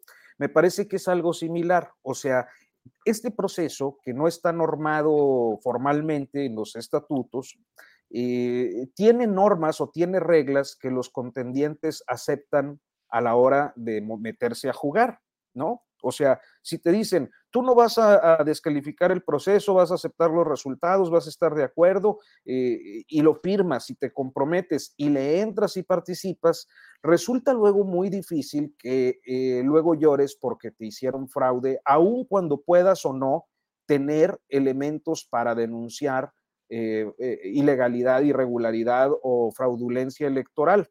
Me parece que el caso de Ebrard es que él eh, plantea un escenario que además es, es eh, complejo de, de explicar, sí. pero bastante factible, en el que dice, eh, el equipo de Sheinbaum conoció primero los lugares donde iban a hacer las encuestas, ahí eh, aprovecharon los programas sociales para su promoción y eso pues cantió el resultado. Puede ser o no, pero en cualquier caso aceptó unas reglas, se fue a jugar con esas reglas y ahora va a una impugnación para la que no hay norma, ¿no? Porque las reglas fueron informales, como informal es el proceso de la elección. Entonces, dicho todo esto, me parece que la ruta eh, de Ebrard sí. es muy clara, o sea, él ya descalifica el proceso, puede ser que tenga razón o puede ser que no. Yo creo que hay una eh, con una noción generalizada de que eh, eh, pues había una simpatía clara de Palacio y que esa simpatía pues se materializó eh, en respaldos, cuando menos, ¿verdad? Sí. Nada más para cerrar, Julio. Sí. Este, y me parece que Brad, respondiendo a tu pregunta, pues está tomando la ruta de mantener la descalificación al proceso para encontrar, tiene dos alternativas, una postulación uh -huh por el único partido que le queda, que es Movimiento Ciudadano, o la construcción o consolidación de su capital político, Bien. mucho poco que tenga, para poder tener canicas para jugar en los próximos años de manera independiente a López Obradorismo. Bien, Arturo, gracias. Arnoldo Cuellar, hoy eh, Ricardo Monreal, senador ya con licencia, salido del Senado y que dice que no va a regresar al cargo, ha anunciado que no va a participar en la en el proceso de elección interna de la candidatura a jefe de gobierno o jefa de gobierno en la Ciudad de México. Dijo, entre otras cosas, hoy entrevistado por Sergio Sarmiento y Lupita Juárez, dijo, la toma de la decisión ya hecha, no hay forma por ninguna vía, entonces no quiero yo generar de nueva cuenta alguna actitud inconveniente. Eh, yo no entraré en una etapa de esa, estoy muy claro. Dijo, eh, no voy a caer en ingenuidad, lo estoy pensando, pero no voy a generar ninguna reacción. Dijo que la toma de decisión está clara y que está a favor de quien la gente sienta más cercano a la jefa de gobierno y reiteró, más cercano, es decir, en masculino y no en femenino. ¿Qué opinas, pues, de la salida de escena de Ricardo Monreal, Arnoldo Cuellar? Monreal nunca se va de la escena. Se podrá quedar ahí entre los telones del fondo o en alguno de los sótanos del, escenario, pero no se va de la escena. Eh, mira, pues me parece que sí tenemos un grave problema con la cuestión de, la elección democrática dentro de los partidos políticos, que es una gran asignatura pendiente y que eso tendría que ser discutido, tendría que ser una de las asignaturas centrales de nuestra normalidad democrática por construir, que no existe ahora, porque están igual todos, igual en la provincia, igual a nivel federal, etcétera. O sea, ¿por qué Monreal no va? Bueno, pues porque salió, pero terrible en las encuestas nacionales y seguramente está igual en las encuestas locales. No es que, que, como dijo él, que no es ingenuo, no, es que es realista y que además tiene un alto sentido del ridículo, ¿no? Entonces, ¿a qué va a ir? No tiene elementos. Eh, pero además mete la insidia de que ya Claudia decidió y que la gente vote por el más cercano a lo mejor yéndose con una finta, ¿eh? porque el tema de García Harfuch hoy todavía está en veremos si va a ser el, el, hombre de la seguridad del próximo gobierno o es como hoy escribía Jorge Cepeda Patterson, el, el rompase en caso de incendio, ¿no? El, el, hacha para abrir las puertas de alguna manera si están las cosas terribles. Eh, yo creo que Monreal además está haciendo este doble juego porque ¿qué, pasa con Sandra Cuevas, no? Que se va a lanzar a buscar el tema de la candidatura y donde todo el mundo conoce esa vinculación. Pues a lo mejor, a lo mejor esa es su verdadera elección. Y en todo caso, pues para, para el, el proyecto de la, de la cuarta transformación, está mejor tener a Monreal enfrente claramente, que les dé la revancha de lo que pasó en el 21 y ver qué pasa, ¿no? En un momento dado, si quieren correrse ese riesgo y entonces sí tendría un García Harfuch que... Eh, Oye, Arnoldo, estás, eh, la idea es que pudiera haber un movimiento progresista capitalino y que el propio Ricardo Monreal comience a hacer giras en una emulación, giras en la Ciudad de México, en una emulación de lo que está haciendo Marcelo Ebrard? Yo confío en tu ojo político afinado, y creo que sí le diste el clavo. Pero forma parte de lo interesante que se están poniendo las cosas, porque bueno, la creatividad política está ahorita del lado de los de esta enorme federación que es la cuarta transformación, este conglomerado de corrientes políticas, y no del otro lado, porque a ver, díganme dónde está ahorita Xochitl o qué planteamiento interesante ha dicho en los últimos días. Digo, se fue el presidente a Chile, se, le olvidó Xochitl y, y Xochitl está francamente fuera de las primeras eh, páginas quizás cumpliéndose esa premonición de López Obrador de que puede irse al tercer lugar, ¿no? Yo creo que estamos eh, viviendo eh, momentos de construcción de, las futuras fuerzas políticas de este país, que va, a depender mucho del genio político, de la coherencia en la que sepan interpretar, pues un poco también las necesidades de la gente, porque fíjate, me pareció súper interesante la entrevista a los maestros de Chihuahua y de Coahuila. Ellos hablaron de un cerco informativo. O sea, la prensa de la Ciudad de México y probablemente la prensa de sus estados no ha dicho nada de su movilización cuando le dio todo el vuelo a las decisiones de los gobernadores, casi situándolos como héroes frente a la 4T. ¿no? Entonces, ¿qué va a pasar en este país, en cada una de sus regiones, donde están ocurriendo cosas y problemáticas particulares? Si en la Ciudad de México simplemente están eh, en esta disputa de poder en los pasillos de, Palacio, de los palacios, el, de la ciudad y el del el federal, sin estar viendo lo que ocurre. Hay que acordarnos que López Obrador llegó de la periferia al centro. López Obrador recorrió intensamente el país y luego llegó a, hacer lo que hizo, ¿no? Mientras que los políticos como Ebrard con Monreal pues, están en la Ciudad de México, en los restaurantes, ¿no? Sí, así es. La política ahí. Bien, Arnoldo, gracias.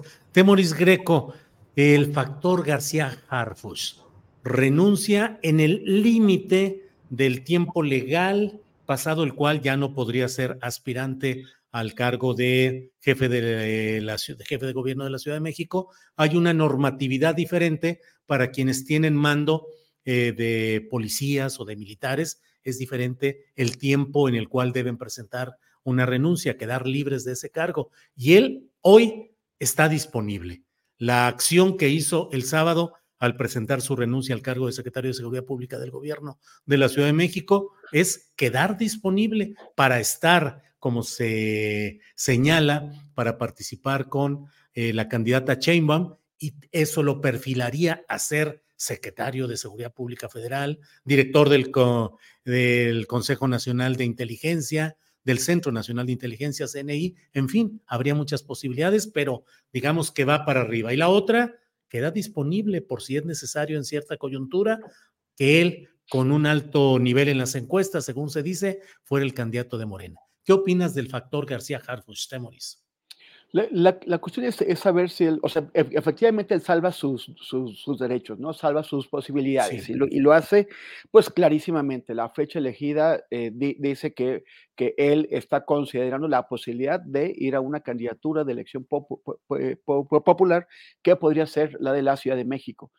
Eh, la cuestión es, eso es, eh, esto es un, una, una apuesta, digamos, proactiva en el sentido de que él realmente se está colocando para hacer, es para, para, para tomar esa candidatura, o al revés, es o es pasiva. Es en el sentido de que si se descarrila alguien más, por ejemplo, Clara Brugada, que, que, que hay quien piense que tiene las simpatías de, de, Claudia, este, o sea, si algo ocurre, o sea, de la misma forma en que eh, Andrés Manuel preparó varias corcholatas en, para en el caso de que las dos principales se le quemaran.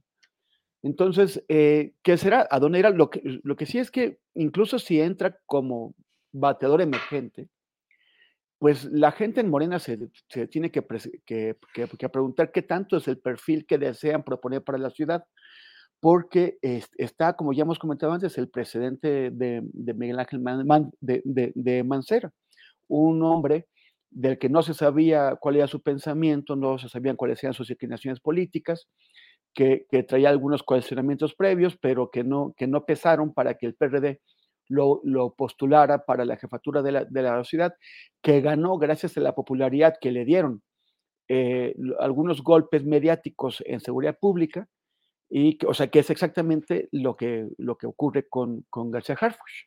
Es un hombre tampoco de que, de que no sabemos nada, que tiene cuestionamientos así más serios por su colaboración con los, con los gobiernos de Peña Nieto y de Calderón en seguridad pública, su colaboración con García Luna, su colaboración con eh, Cerón de Lucio, eh, con, con Murillo Karam, con Manelik eh, eh García. O sea, ahí tiene una, un pasado bastante enredado y que genera muchas sospechas además de que no sabemos qué es lo que realmente piensa y que él no se ha preocupado por eh, limpiar, solamente se, se, se, pone a decir, yo no estuve ahí, yo no dije nada, eh, yo, yo me quedé calladito, como si una persona que aspira a, a llevar la justicia y a, y a, a gobernar una ciudad, eh, pues como, como, como, si, como si pudiera con, contentarse con decir, yo, yo no fui, a mí, eh, yo, yo me quedé callado. Entonces, pues Morena tiene que ver si, si realmente es el perfil que, que, ellos quieren proponerle a la, ciudad, a, la, ciudadanía y si no, corremos el riesgo de hacer un mancerazo, de tener un Mancera 2 en las manos de García Harfuch. Bien, gracias, Temoris. Arturo Rodríguez, yo todavía no sé por qué no estuvo Adán Augusto López Hernández en la sesión del Consejo Nacional de Morena, en el que se entregó la constancia a Claudia Sheinbaum de que era la coordinadora, de que es la coordinadora en la defensa de la 4T y virtual candidata presidencial. Hasta ahora no he sabido por qué en una ceremonia importante, protocolaria, de eh, la, la, asunción, la, la, consolidación de la candidatura de Sheinbaum. No sé qué es lo que sucedió. ¿Qué crees? ¿Tienes algún reporte como periodista? ¿Tenemos alguna información o está muy raro ahí? ¿Qué bueno, te sugiere eso? En medio de una serie de, de, versiones periodísticas de fin de semana de que Adán Augusto iba a ser presidente del Comité Nacional de Morena, de que iba a ser además el coordinador de la campaña, y dos días después de una sesión masiva en la cual, como general revolucionario, Adán Augusto le presentó su ejército, coreando unidad, unidad, se lo presentó a Claudia Sheinbaum para decirle, nos unimos contigo, pero como si fuera una facción, un ejército propio. ¿Qué opinas, Arturo? Bueno, yo creo que eh, hay, hay, un aspecto que poco se dice del papel de Adán Augusto. O sea, el resultado, hoy está no bien despeinado y hombre. Está bien. Van a, van a decir la gente, mira, este que no, no ni, ni, se peinó, este, para venir a Astillero Informa. en la mesa de los periodistas. No, pues eh, mira, lo que yo creo es que, eh, lo que yo sé es que hay un, un eh, aspecto poco abordado sobre el papel de Adán Augusto en esta, en esta contienda. primero, diría que el, la falta de competitividad de Ebrard no se explica sin el papel de Adán Augusto y del Güero Velasco, eh, o sea, de perfiles que son más o menos coincidentes, ¿no? Si, observamos con atención y sin echar las campanas al vuelo, con un sentimiento de, eh, simpatía o, antipatía con los aspirantes, lo que podemos ver es que en torno al 60% de las personas no estaban de acuerdo en que fuera Claudia y que la posibilidad de que Claudia tuviera un, un margen eh, eh, suficiente y aplastante de, ventaja, pues atiende a cómo se fragmentó eh, la preferencia por los diferentes participantes. Entonces, este, este me parece que es un elemento importante, pero en el caso de Adán Augusto hay un segundo elemento importante, que es el único de todas las corcholatas que hizo trabajo territorial.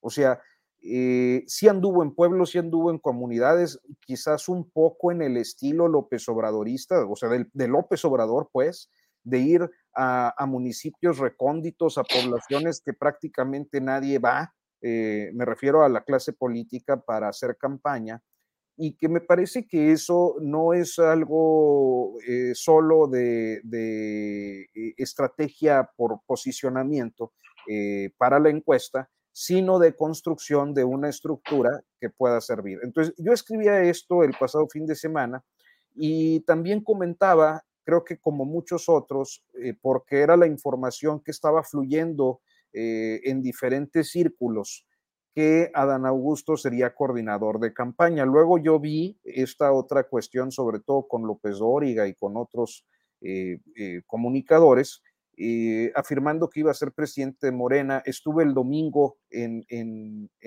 el World Trade Center y auténticamente yo dije, híjole, se me fue la nota, estaba muy preocupado, ¿no? Porque, porque realmente no, dije, pues estoy fuera de la jugada, ¿por qué no? no? y sas que no llega que no llega Dan Augusto. Entonces, eh, creo que a final de cuentas eh, es posible que existan expectativas que se estén generando eh, en los que resultaron derrotados. Me parece que ya Ricardo Monreal, pues ya ni expectativa se hizo. A mí no me preguntaste Monreal, pero yo soy metiche. No, no, adelante. Y en esta mesa hacemos lo que queremos y todo eso. Así es. Pero, pero me parece que es el caso de Monreal, que ya dice, pues ya ahí, muere, ¿no? Pues, humillado, eh, hasta su tono de voz, hasta, bueno, ya a estas alturas, ese tremendo y terrible Monreal que hace unos años se nos erigía como como el manlio de, el, el, manlio, el manlio de la 4T, este, hoy hasta da, hasta da cosita, ¿no? Lo ve uno ahí eh, todo, todo cabizbajeado ahí, no, pues yo ya me voy. Ni, Pero será estrategia, Arturo, o de veras en, hubo una conversión interna monacal ahora de, de, Ricardo Monreal?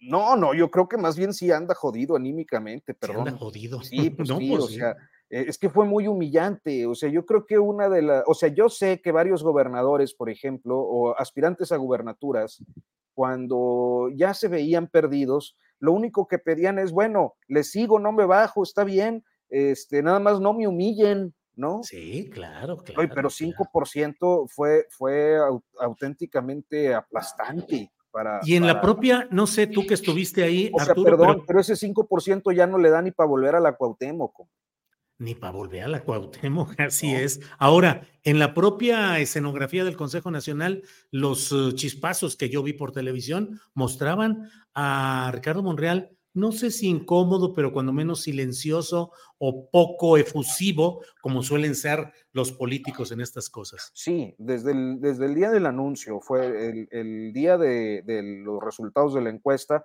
pues era muy notoria su, su, su malestar, su desazón, el domingo me parece que también dio algunas declaraciones, llegó tarde, eh, otra vez, eh, las dos veces llegó tarde, y, dio algunas declaraciones en la entrada, este, y eh, pues se le veía así. ya, eh, en la, ya enrutado en esto que quedó más claro el día de hoy, ya diciendo, pues en esto no hay ingenuidades, yo, yo no he tomado una decisión de qué voy a hacer en el futuro inmediato, pero no, la Ciudad de México pues ya está prácticamente diciendo, ya está decidida en un proceso similar al que vivimos, ¿no? Eh, o, sea, como por descarte o por eh, simple interpretación de lo que dice, pues está diciendo que el proceso que vivieron ya también ya estaba elegido. Este, y prácticamente admitiendo que fue ingenuo. Yo no creo que haya ingenuidad en ninguno de los actores que han participado. Lo que, lo que sí creo es que eh, el, el, el momento es de quizás exigencia o de oportunismo, porque mira lo que ocurre estás todavía eh, en la construcción de tu legitimidad como candidata, ¿no? O sea, pienso en Claudia. Eh, acabas de salir de una interna en donde nada más hay uno enojado eh, abiertamente y los otros están sumándose a la unidad a regañadientes, ¿no? Entonces, el oportunismo político se plantea en que en ese momento de debilidad o de construcción de la legitimidad, eh, en la que incluso necesita el espaldarazo presidencial con esta cosa del bastón. Este, eh, tú aprovechas el político experimentado para decir, a ver, sí estoy contigo, pero ¿qué me, eh, vamos, de una vez vamos formalizando y creo que se están precipitando o se precipitaron. a lo mejor tuvieron una respuesta negativa, esto ya es en el terreno de la especulación, pero en esa respuesta negativa creo que podemos encontrar las, las causas de estas conductas, sobre todo en el caso de Adán Augusto y de, y de Ricardo Monreal, este, pues que no consiguieron presionar lo suficiente como esperaban y, y, se ven eh, fuera, porque además pues tampoco fueron cercanos con Claudia. Por el contrario, en el caso de Bravo. Bien. Bien, gracias Arturo. Arnoldo Cuellar, otro tema que se viene es la pretensión de bajarle sustancialmente el presupuesto al INE, un INE que se supone que con Guadalupe Tadei al frente, pues es menos eh, confrontacional respecto del obradorismo, como lo fue con Lorenzo Córdoba, con Ciro Murayama y todo aquel equipo. Es decir, podría pensarse que hoy el INE está en mejores condiciones, más em, menos eh, beligerantes respecto al obradorismo, y sin embargo viene este bajón de presupuesto.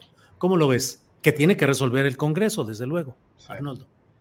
Nada más recordarle a Arturo que no se lamente por, por, no haber competido con una volada. De, pues sí. López Nunca vas a ganarle a alguien que vuela. Pero no nomás él, ¿eh? fueron varios los que los que daban por un hecho absolutamente así ya. Él es, el presidente de Nación. Es que se estaban, se estaban moviendo cosas eh, a, través de las, de, digamos, de los voceros informales o de las oficinas eh, de no, comunicación. no confirmas y te vas con lo primero. Pues eh, sí, aunque mucho del periodismo también se hace con, con fuentes así, ¿no? Sobre todo en el periodismo político. O sea, cosa que los políticos saben bien y utilizan a los periodistas para mandar y adelantar mensajes también. Bueno, yo no me siento particularmente utilizado en este caso, Arnoldo. Creo que uno va recogiendo versiones. Para nada. Y vas construyendo, ¿no?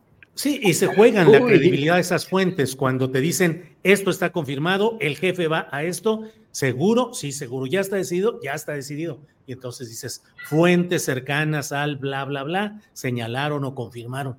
Y finalmente es que este mundito político está resbaloso y está enjabonado y está empantanado. Arturo, ¿quieres decir algo? Sí, no, sobre todo cuando esto que comentas, Julio, sobre todo cuando ya más o menos tienes una, una relación larga con las fuentes y que sabes que no te, no, no, no te, porque a final de cuentas no hay filtración desinteresada, o sea, eh, en esto también todos, tampoco podemos ser ingenuos citando a, al Zacatecano en desgracia. Ah, nota, nota, volada, nota ganada, decían los viejos. Sí, antes decían eso, sí, claro, nota volada, nota ganada, claro. es chicle y pega. No, de lo que me preguntas, Julio. Oye, había un reportero en San Luis Potosí que lo, le recriminaban por haber echado una volada y decía, no, bueno, está bien, no lo declaró, pero sí lo pensaba.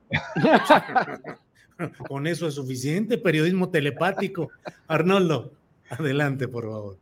Bueno, yo creo que López Obrador sí tiene un serio problema como, como muchos eh, mexicanos, como mucho de la clase, no, no toda quizás la clase política, pero una parte importante, de que sí tenemos un INE muy caro y que independientemente de que haya sido beligerante el anterior y actualmente haya un impasse ahí, una tregua o un cambio de señales, que pueden hacer un esfuerzo por ser más austeros. Y hemos hablado aquí muchas veces de cómo eh, hay estudios al respecto, somos una democracia cara y ni siquiera tan eficiente.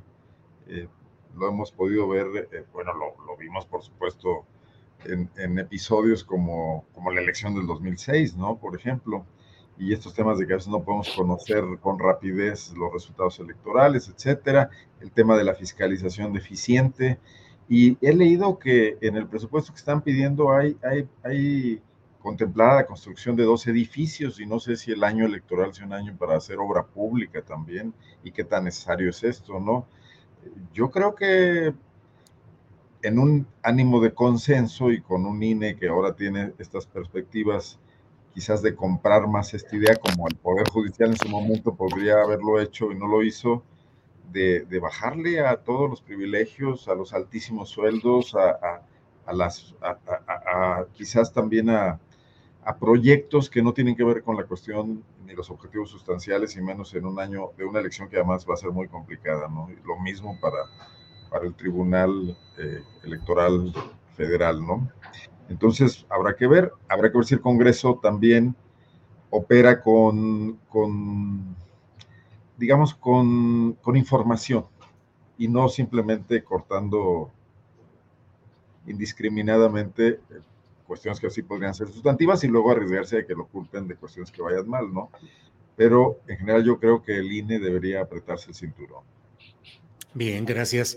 Eh, Greco confirma su pretensión de ser jefe de gobierno de la Ciudad de México, el nuevo prócer chilango que vuelve, vuelve a sus, uh, a sus andares chilangos, Cuauhtémoc Blanco, que dice que de ninguna manera va a buscar ser alcalde de ningún lugar, que él lo que quiere es ser jefe de gobierno capitalino, que él tiene, conoce las necesidades, las angustias, las carencias de la gente de la Ciudad de México y que él le va a entrar por ahí. Por otro lado, como ya lo hemos comentado, pero bueno, ahí está el tema de Sandra Cuevas, que eh, dice que está ya lista para pedir licencia y arrancarse por esa misma eh, candidatura. Y en otro tema, eh, ya está lista la renuncia de la licencia o renuncia de Clara Brugada, aprobada ya en las instancias correspondientes. ¿Cómo ves este tema, Temoris? Pues bueno, lo, lo de lo, de Cotomo Blanco es, bueno, qué, qué, qué desparpajo, ¿no? Qué, qué, Pues qué, sí. qué- qué cinismo. Solamente recordarle a nuestra audiencia que en 2015 Cuauhtémoc Blanco, pues él no quería hacer nada de los salarios, solamente quería pues hacer negocios como, como ex, exfutbolista, que aquellos que, que se les dan de poner escuelas o representar marcas o una cosa así, un tipo muy, muy, muy popular por sus goles y por su, y, y y su cuautemiña, pero unos vivales, unos vivales que al último resultaron vi- viveados, que lo, les pasaron por encima, un partido socialdemócrata de Morelos, un, un partidito chiquitito.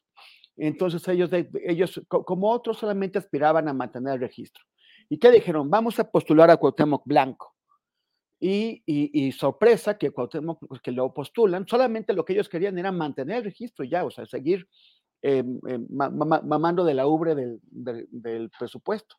Pero Cuauhtémoc Blanco gana, ellos de pronto tienen la, alcaldía de Cuernavaca y dicen, ay, bueno, pues, pues ya, ya que ganamos, pues déjanos pasar, ¿no? Cuauhtémoc, que Cuauhtémoc les dice, no, el que ganó fui yo, y pone a su manager, todo, todo se lo debo a mi manager, y el manager eh, eh, manda al diablo a, a los tipos estos, y ellos denuncian, pues que le pagaron a Cuauhtémoc, que le pagaron millones de pesos para ser candidato, porque no se esperaba que ganara Cuauhtémoc, entonces le estaban pagando, pues por la molestia de prestar su nombre para la campaña. Entonces, bueno, pues lo, denuncian, eh, ahí nadie hace una investigación, una investigación, ya eso se queda ahí.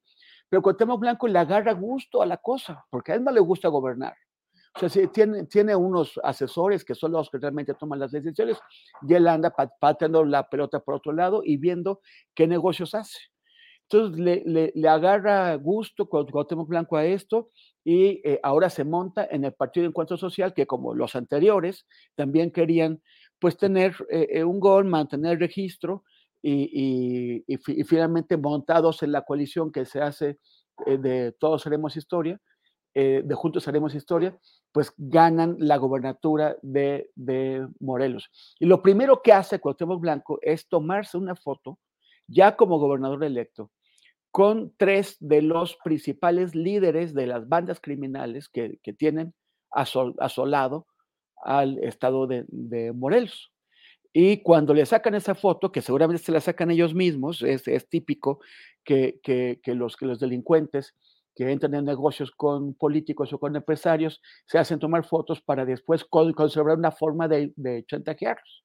Por ahí sale la foto y él dice, ay, es que yo me tomo fotos con todo el mundo y dice, cuando, cuando en realidad e, estaba en la mansión de uno de ellos y además, si, va, si quieres ser, si fuiste alcalde de Guanajuato, quieres ser gobernador y no sabes quiénes son. De Cuernavaca. Eh, o sea, fue alcalde de Cuernavaca, gracias, y, y, gobernador de, de, bueno, y quieres ser gobernador del, del, estado y no, y no sabes quiénes son los jefes criminales y te tomas una foto con ellos, pues entonces no, no deberías dedicarte a eso, chato. Y, ha, hecho eso, ya ha destruido el estado de Morelos, ya, ya bastante fregado lo traían los perredistas, panistas y priistas que lo gobernaron antes. Y, o sea, el pobre estado, pues que parece condenado a que, independientemente del membrete que tú le pongas ahí, siempre va a tener un tipo dispuesto a destruirlo peor que lo que le había dejado eh, el tipo anterior. Bien, gracias, Temoris Greco. Arturo Rodríguez, ya estamos en la parte final del programa, así es que con un postrecito que usted nos ofrezca, norteño, del centro o del sur del país, nos damos por muy satisfechos. Híjole, pues tanta cosa que pasa ahora, hombre, ya no sabemos ni para dónde. Este, y, nos concentramos tanto a veces en las eh, vicisitudes de la agenda política que, perdemos de vista eh, algunas eh, otras condiciones que me parece, o sea, eh, particularmente estaba hoy, por ejemplo, observando eh, un primer viso de lo que pudiera ser ruptura entre eh, el dirigente nacional del Sindicato Nacional de Trabajadores de la Educación, del CENTE, Alfonso Cepeda Salas, creo que por primera vez con un gobernador de la 4T, en este caso Américo Villarreal, una movilización tremenda en, en Ciudad Victoria, este, a la que se sumaron yo también trabajadores de la salud. Y, bueno, pues eh, eh, este tipo de, eh, movilizaciones, de movimientos sociales que se activan, creo que suelen crecer en, un periodo preelectoral o inclusive electoral. De alguna manera me, remite a, 2006, ¿no? y la gran cantidad de conflictos sociales que hubo eh, como parte, no creo yo, de, eh, porque solía eh, decirse que era porque querían ver qué sacaban, ¿no? Y me parece que más bien tiene que ver con el descontrol, los ajustes y en ocasiones también la oportunidad de los movimientos sociales para, para poder hacerse escuchar. entonces, el día de hoy con lo de Tamaulipas, me parece, y con otros episodios que hemos visto, eh, pudiéramos estar observando la reactivación de movimientos sociales que eh, pues se ubican fuera de la lógica partidista sobre todo, ¿no? Eh, ahorita vemos a los profes y a los trabajadores de salud que pues pudieran tener liderazgos con mayor compromiso o con mayor relaciones, con una mayor intencionalidad política en sus acciones, este, pero y me parece que también hay otros movimientos, sobre todo de izquierdas, que no están alineados a las izquierdas partidistas y que no sería raro que pudiéramos estar eh, eh, pues eh, viendo activos en los próximos meses. Bien, Arturo. creo que sí es una mirada muy necesaria a este tipo de movilizaciones sociales que se están dando y pienso que se van a ir agudizando conforme se acerca el final del sexenio y algunos grupos que mantuvieron la esperanza de que hubiese cambios o modificaciones, pues van entrando en la desesperación de fin de sexenio, de que se va el que está, el que llega va a tener, o quien llegue, mujer, será eh, portadora de promesas y esperanzas, pero bueno, pues de eso está poblado pobladísimo el historial político y social de nuestro país. Gracias, Arturo. Y lo último que me decían que en el chat que, que estoy muy miope y sí, como desde los 6, 7 años me detectaron la miopía de edad hasta ahorita, pero no sé si se referían a eso o a, o a mi miopía política. no, no, no. Yo creo que... Bien. Arnoldo Cuellar, por favor, postrecito. Tomando en cuenta que Temoris se equivocó y la guanajuatización que hizo no era involuntaria, yo sí voy a hacer una con toda la intención. Estamos en, ante un inicio de un nuevo proceso de conflicto, crisis en la Universidad de Guanajuato derivado de la reciente designación de la nueva rectora. El viernes pasado, después de un proceso de más de dos meses, donde siempre privó la, pues, la clara definición de que el rector saliente, Luis Felipe Guerrero Agripino, tenía una favorita, que es una directora de la División de, Economía, Claudia Susana Gómez, y pese a que se le presentaron otros candidatos y todo, el viernes finalmente luego de una guerra en redes y muchas descalificaciones mutuas y sesiones de consejo muy, muy candentes, el viernes finalmente fue eh, electa, designada por 11 votos de los miembros, de los 11 miembros de la, de la Junta Directiva de la Universidad, donde hay algunos externos que son amigos del rector salientes, el rector de San Luis Potosí, ex rector de San Luis Potosí, por cierto, Julio, el, ex ombudsman de la Ciudad de México, ombudsperson, Luis González Plasencia y los demás, pues, eh, gentes locales muy vinculadas también al rector eh, saliente, algunos de ellos que han recibido favores muy directos, colocación de familiares suyos en la nómina universitaria con buenos puestos, etcétera. Pues fue electa esta, esta rectora, entraría a partir de fines de este mes de septiembre por cuatro años ya estalló un, un, intento de paro. Los estudiantes de diversas divisiones tomaron el edificio central el día de ayer, alrededor de 200 estudiantes. No, no son muchos, tomando en cuenta que la matrícula de la Universidad de Guanajuato debe rondar los 25 mil estudiantes. Eh, pero empieza a haber agitación. Y también se adivina mano de partidos políticos, bueno, del PAN por una parte, de Morena por la otra. Entonces vamos a ver en qué para todo esto. Bien, Arnoldo. Y eso frente a una absoluta ausencia del gobernador del estado. La universidad es autónoma, desde luego, pero por lo menos para un poco cuidar la gobernabilidad. Guanajuato es una ciudad de 150 mil habitantes y la universidad es un lugar central en su economía, en, la dinámica de la ciudad, etcétera. Pues vamos a ver también en qué pasa, en qué para eso. Bien, gracias Arnoldo Temoris Greco, postrecito para ir cerrando esta mesa del martes 12 de septiembre. Por favor, Temoris. Julio, si me permites, ya que todavía tenemos unos, unos minutitos, este, pues son dos comentarios. Em, uno es sobre que el, el día de, bueno, anoche tuve, me, contestó en, tanto en Twitter como en Facebook eh, Raúl Trejo del Arbre, que pues es un estudioso de la comunicación que se presenta como de, izquierdas, e insisten que es de izquierdas, aunque siempre ha trabajado para el PRI, siempre ha trabajado para los grupos de, poder eh, internos de la, de la, de, la UNAM.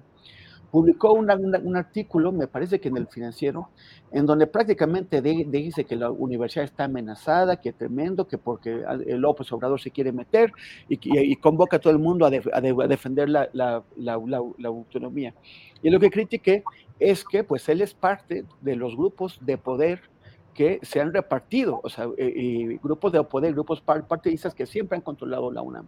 La UNAM siempre ha tenido rectores aprobados por el PRI, siempre ha tenido, eh, siempre el, PRI se ha metido. Hay que ver nada más, ver al rector Narro, que luego quiso ser candidato eh, del PRI, que, que, es actualmente priista. Y, y bueno, eso sí, y siempre, se han, siempre ha habido una intervención del gobierno y además siempre eh, ciertos grupos han mantenido el control del Consejo Universitario, sobre todo los, los rectores. Los, los rectores controlan el Consejo Universitario tradicionalmente tienen diversos mecanismos para hacerlo y a través del control del, Consejo Universitario controlan el nombramiento de los miembros de la Junta de, Gobierno, que a su vez nombran a los rectores, que luego controlan el Consejo. Entonces, eso es, un círculo de yo te apoyo a ti, tú me, tú me haces el favor, yo me hago. O sea, eso, eso ha sido siempre así. Pero Raúl Trejo del Arbre, mintiendo, eh, intenta, eh, intentó, o sea, se fue a meter a mis, a mis, a mis, redes, intentó eh, convencer de que no, de que, de que todo está re bien en la universidad, que está padrísimo, súper democrático, que una junta de 15 señores que, que, nadie conoce, salvo el rector, este, eh, elija a, los, a los rectores y que, y que, y que, todo, y que todo lo demás es mentira e ignorancia. Bueno, eh, epítetos no, no, le faltan, o que argumentos no, no tengan ni uno. Entonces, bueno, pues quedó, quedó graciosa la, porque al, al final pues eh, ya no tuvo argumentos y se dedicó nada más a, a, mostrar su ira. Quien lo quiera ver, pues está en mis redes, en Facebook y en, y en Twitter. Y, y, y, lo, y lo otro es que estuve el sábado en este festival que se llamó eh, México le canta a Chile. Fue muy un festival muy, muy bonito.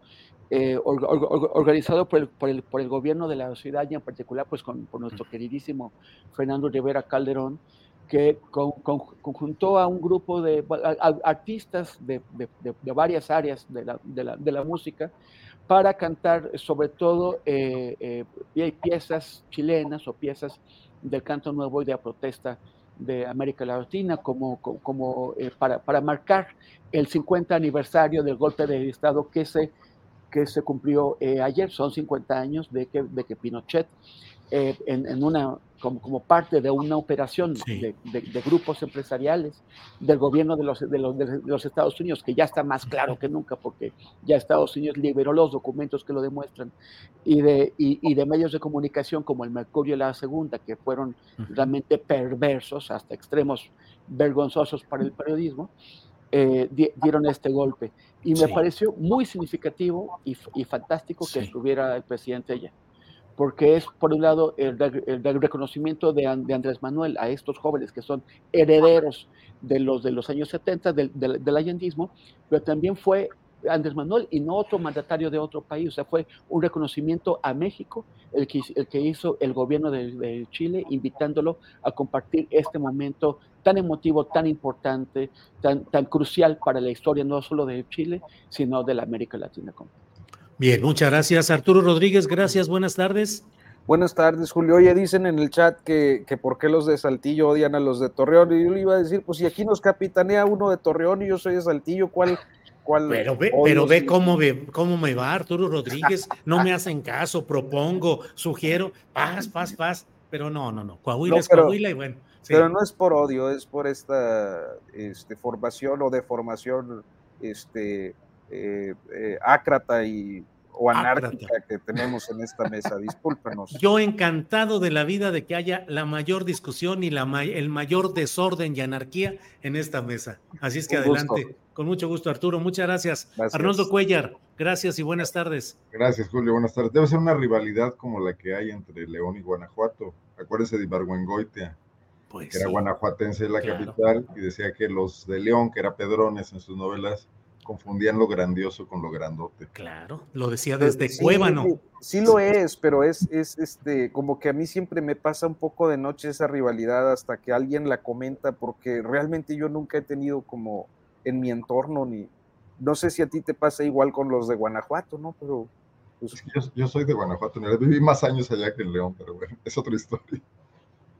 Temoris, gracias y buenas tardes. Oye, pues para no quedarme atrás, diré que hay rivalidad entre los de la Cuauhtémoc y el Benito Juárez, o no, con Coyoacán, o sí. no sé. No, al, tú, eres un, tú, eres un, ciudadano del mundo. Sí, sí, sí. Entre Venus y el planeta Tierra, algo así. Temoris, sin, sin rivalidad. ¿Eh? No, yo, Órale. o sea, tú podrías decir en cualquier lugar, yo tengo rivalidad, pero con los de Alepo. Los. No, ya, ya, ya, por ahí ya, ya, no me paro. Gracias. Arnoldo, te andan, te andan queriendo pedalear las bicicletas extraterrestres, ¿eh? Arnoldo Cuellar, que consta. ¿Eh? Ya vi aquí varios no, no, comentarios. Aquí, bueno. aquí, aquí, se respeta la tradición. Arnoldo es el, es el dueño de, de, de todo lo, lo, lo, lo, foráneo, de todo lo, galáctico. Periodismo Maussan, sideral. ¿Mm?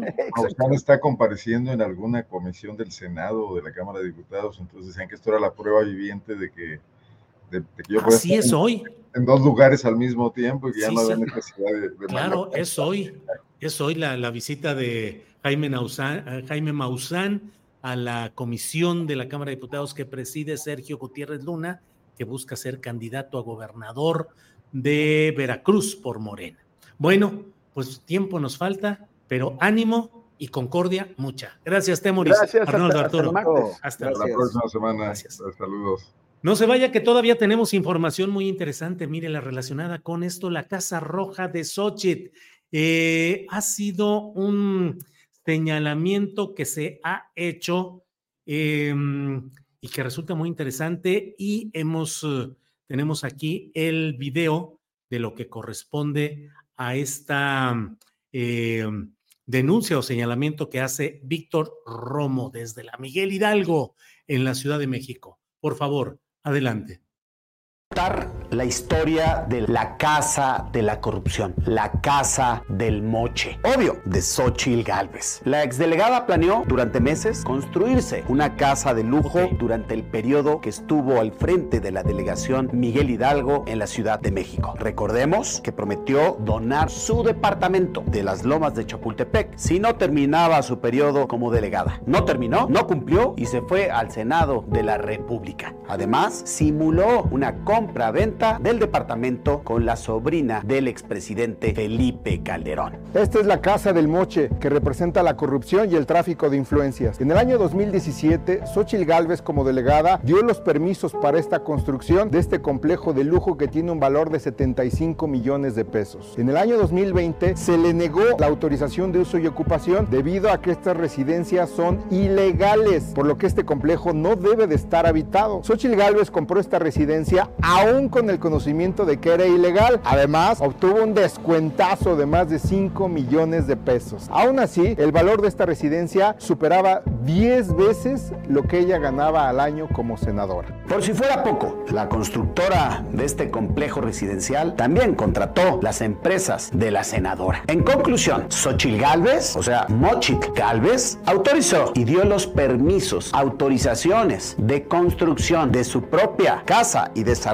inmobiliario. Toleró que fuera ilegal, o sea, chueca. La compró con un descuentazo, o sea, fue gracias al moche. Por eso la hemos bautizado como mochit. Esto se llama tráfico de influencias, conflicto de interés y una evidente red de corrupción que construyó cuando fue gobernante. Aquí no terminamos, aún hay más. Seguiremos dando a conocer uno a uno todos los moches que recibió Xochitl Galvez y sus empresas por más de 1.400 millones de pesos de desarrolladores inmobiliarios. Imagínense, si la Casa Blanca de Peña Nieto valía aproximadamente 200 millones de pesos, con lo generado por sus empresas, podría haber comprado 7 casas blancas. De escándalo. Y así a Xochitl Galvez le salió su casita, su casa roja, la casa de la corrupción y la casa del moche. Pues ahí está ese señalamiento. Iremos eh, viendo qué es lo que se dice sobre este tema. Eh, pedimos la autorización a Víctor Romo para poder reproducir su este video y ahí está el señalamiento sobre la Casa Roja de Xochitl Galvez. Eh, le leo, por otra parte, lo que tenemos acerca de una nota publicada en Elefante Blanco. El ah, Elefante Blanco eh, dirigida por Víctor Manuel Juárez. Ahí está y dice, en conflicto magisterial de Tamaulipas se ve la mano negra, vocero de AMLO.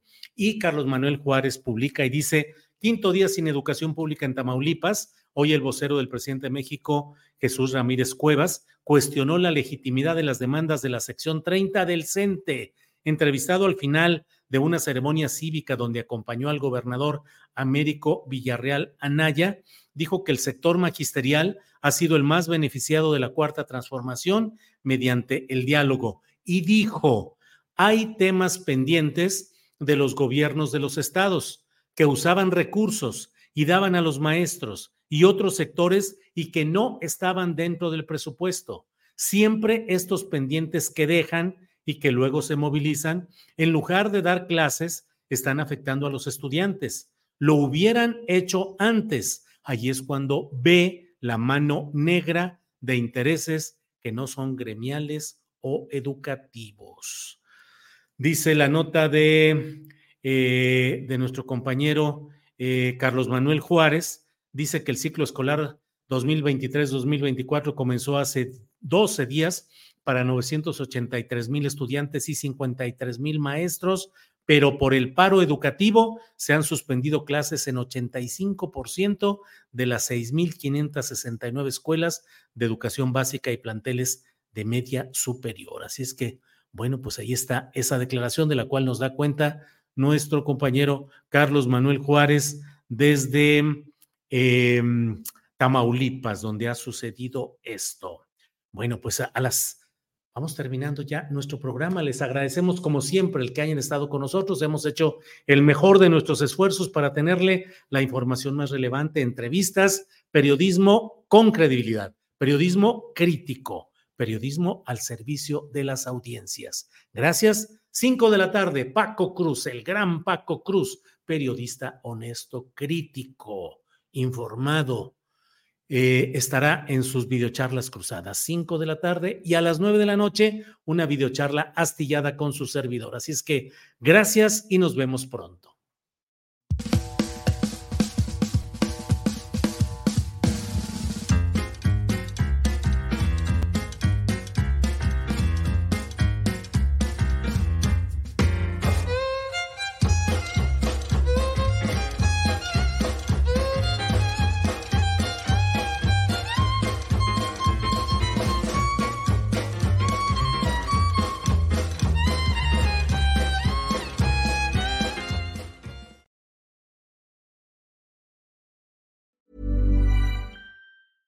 En Sherwin Williams somos tu compa, tu pana, tu socio, pero sobre todo somos tu aliado, con más de 6.000 representantes para atenderte en tu idioma y beneficios para contratistas que encontrarás en aliadopro.com. En Sherwin Williams somos el aliado del PRO.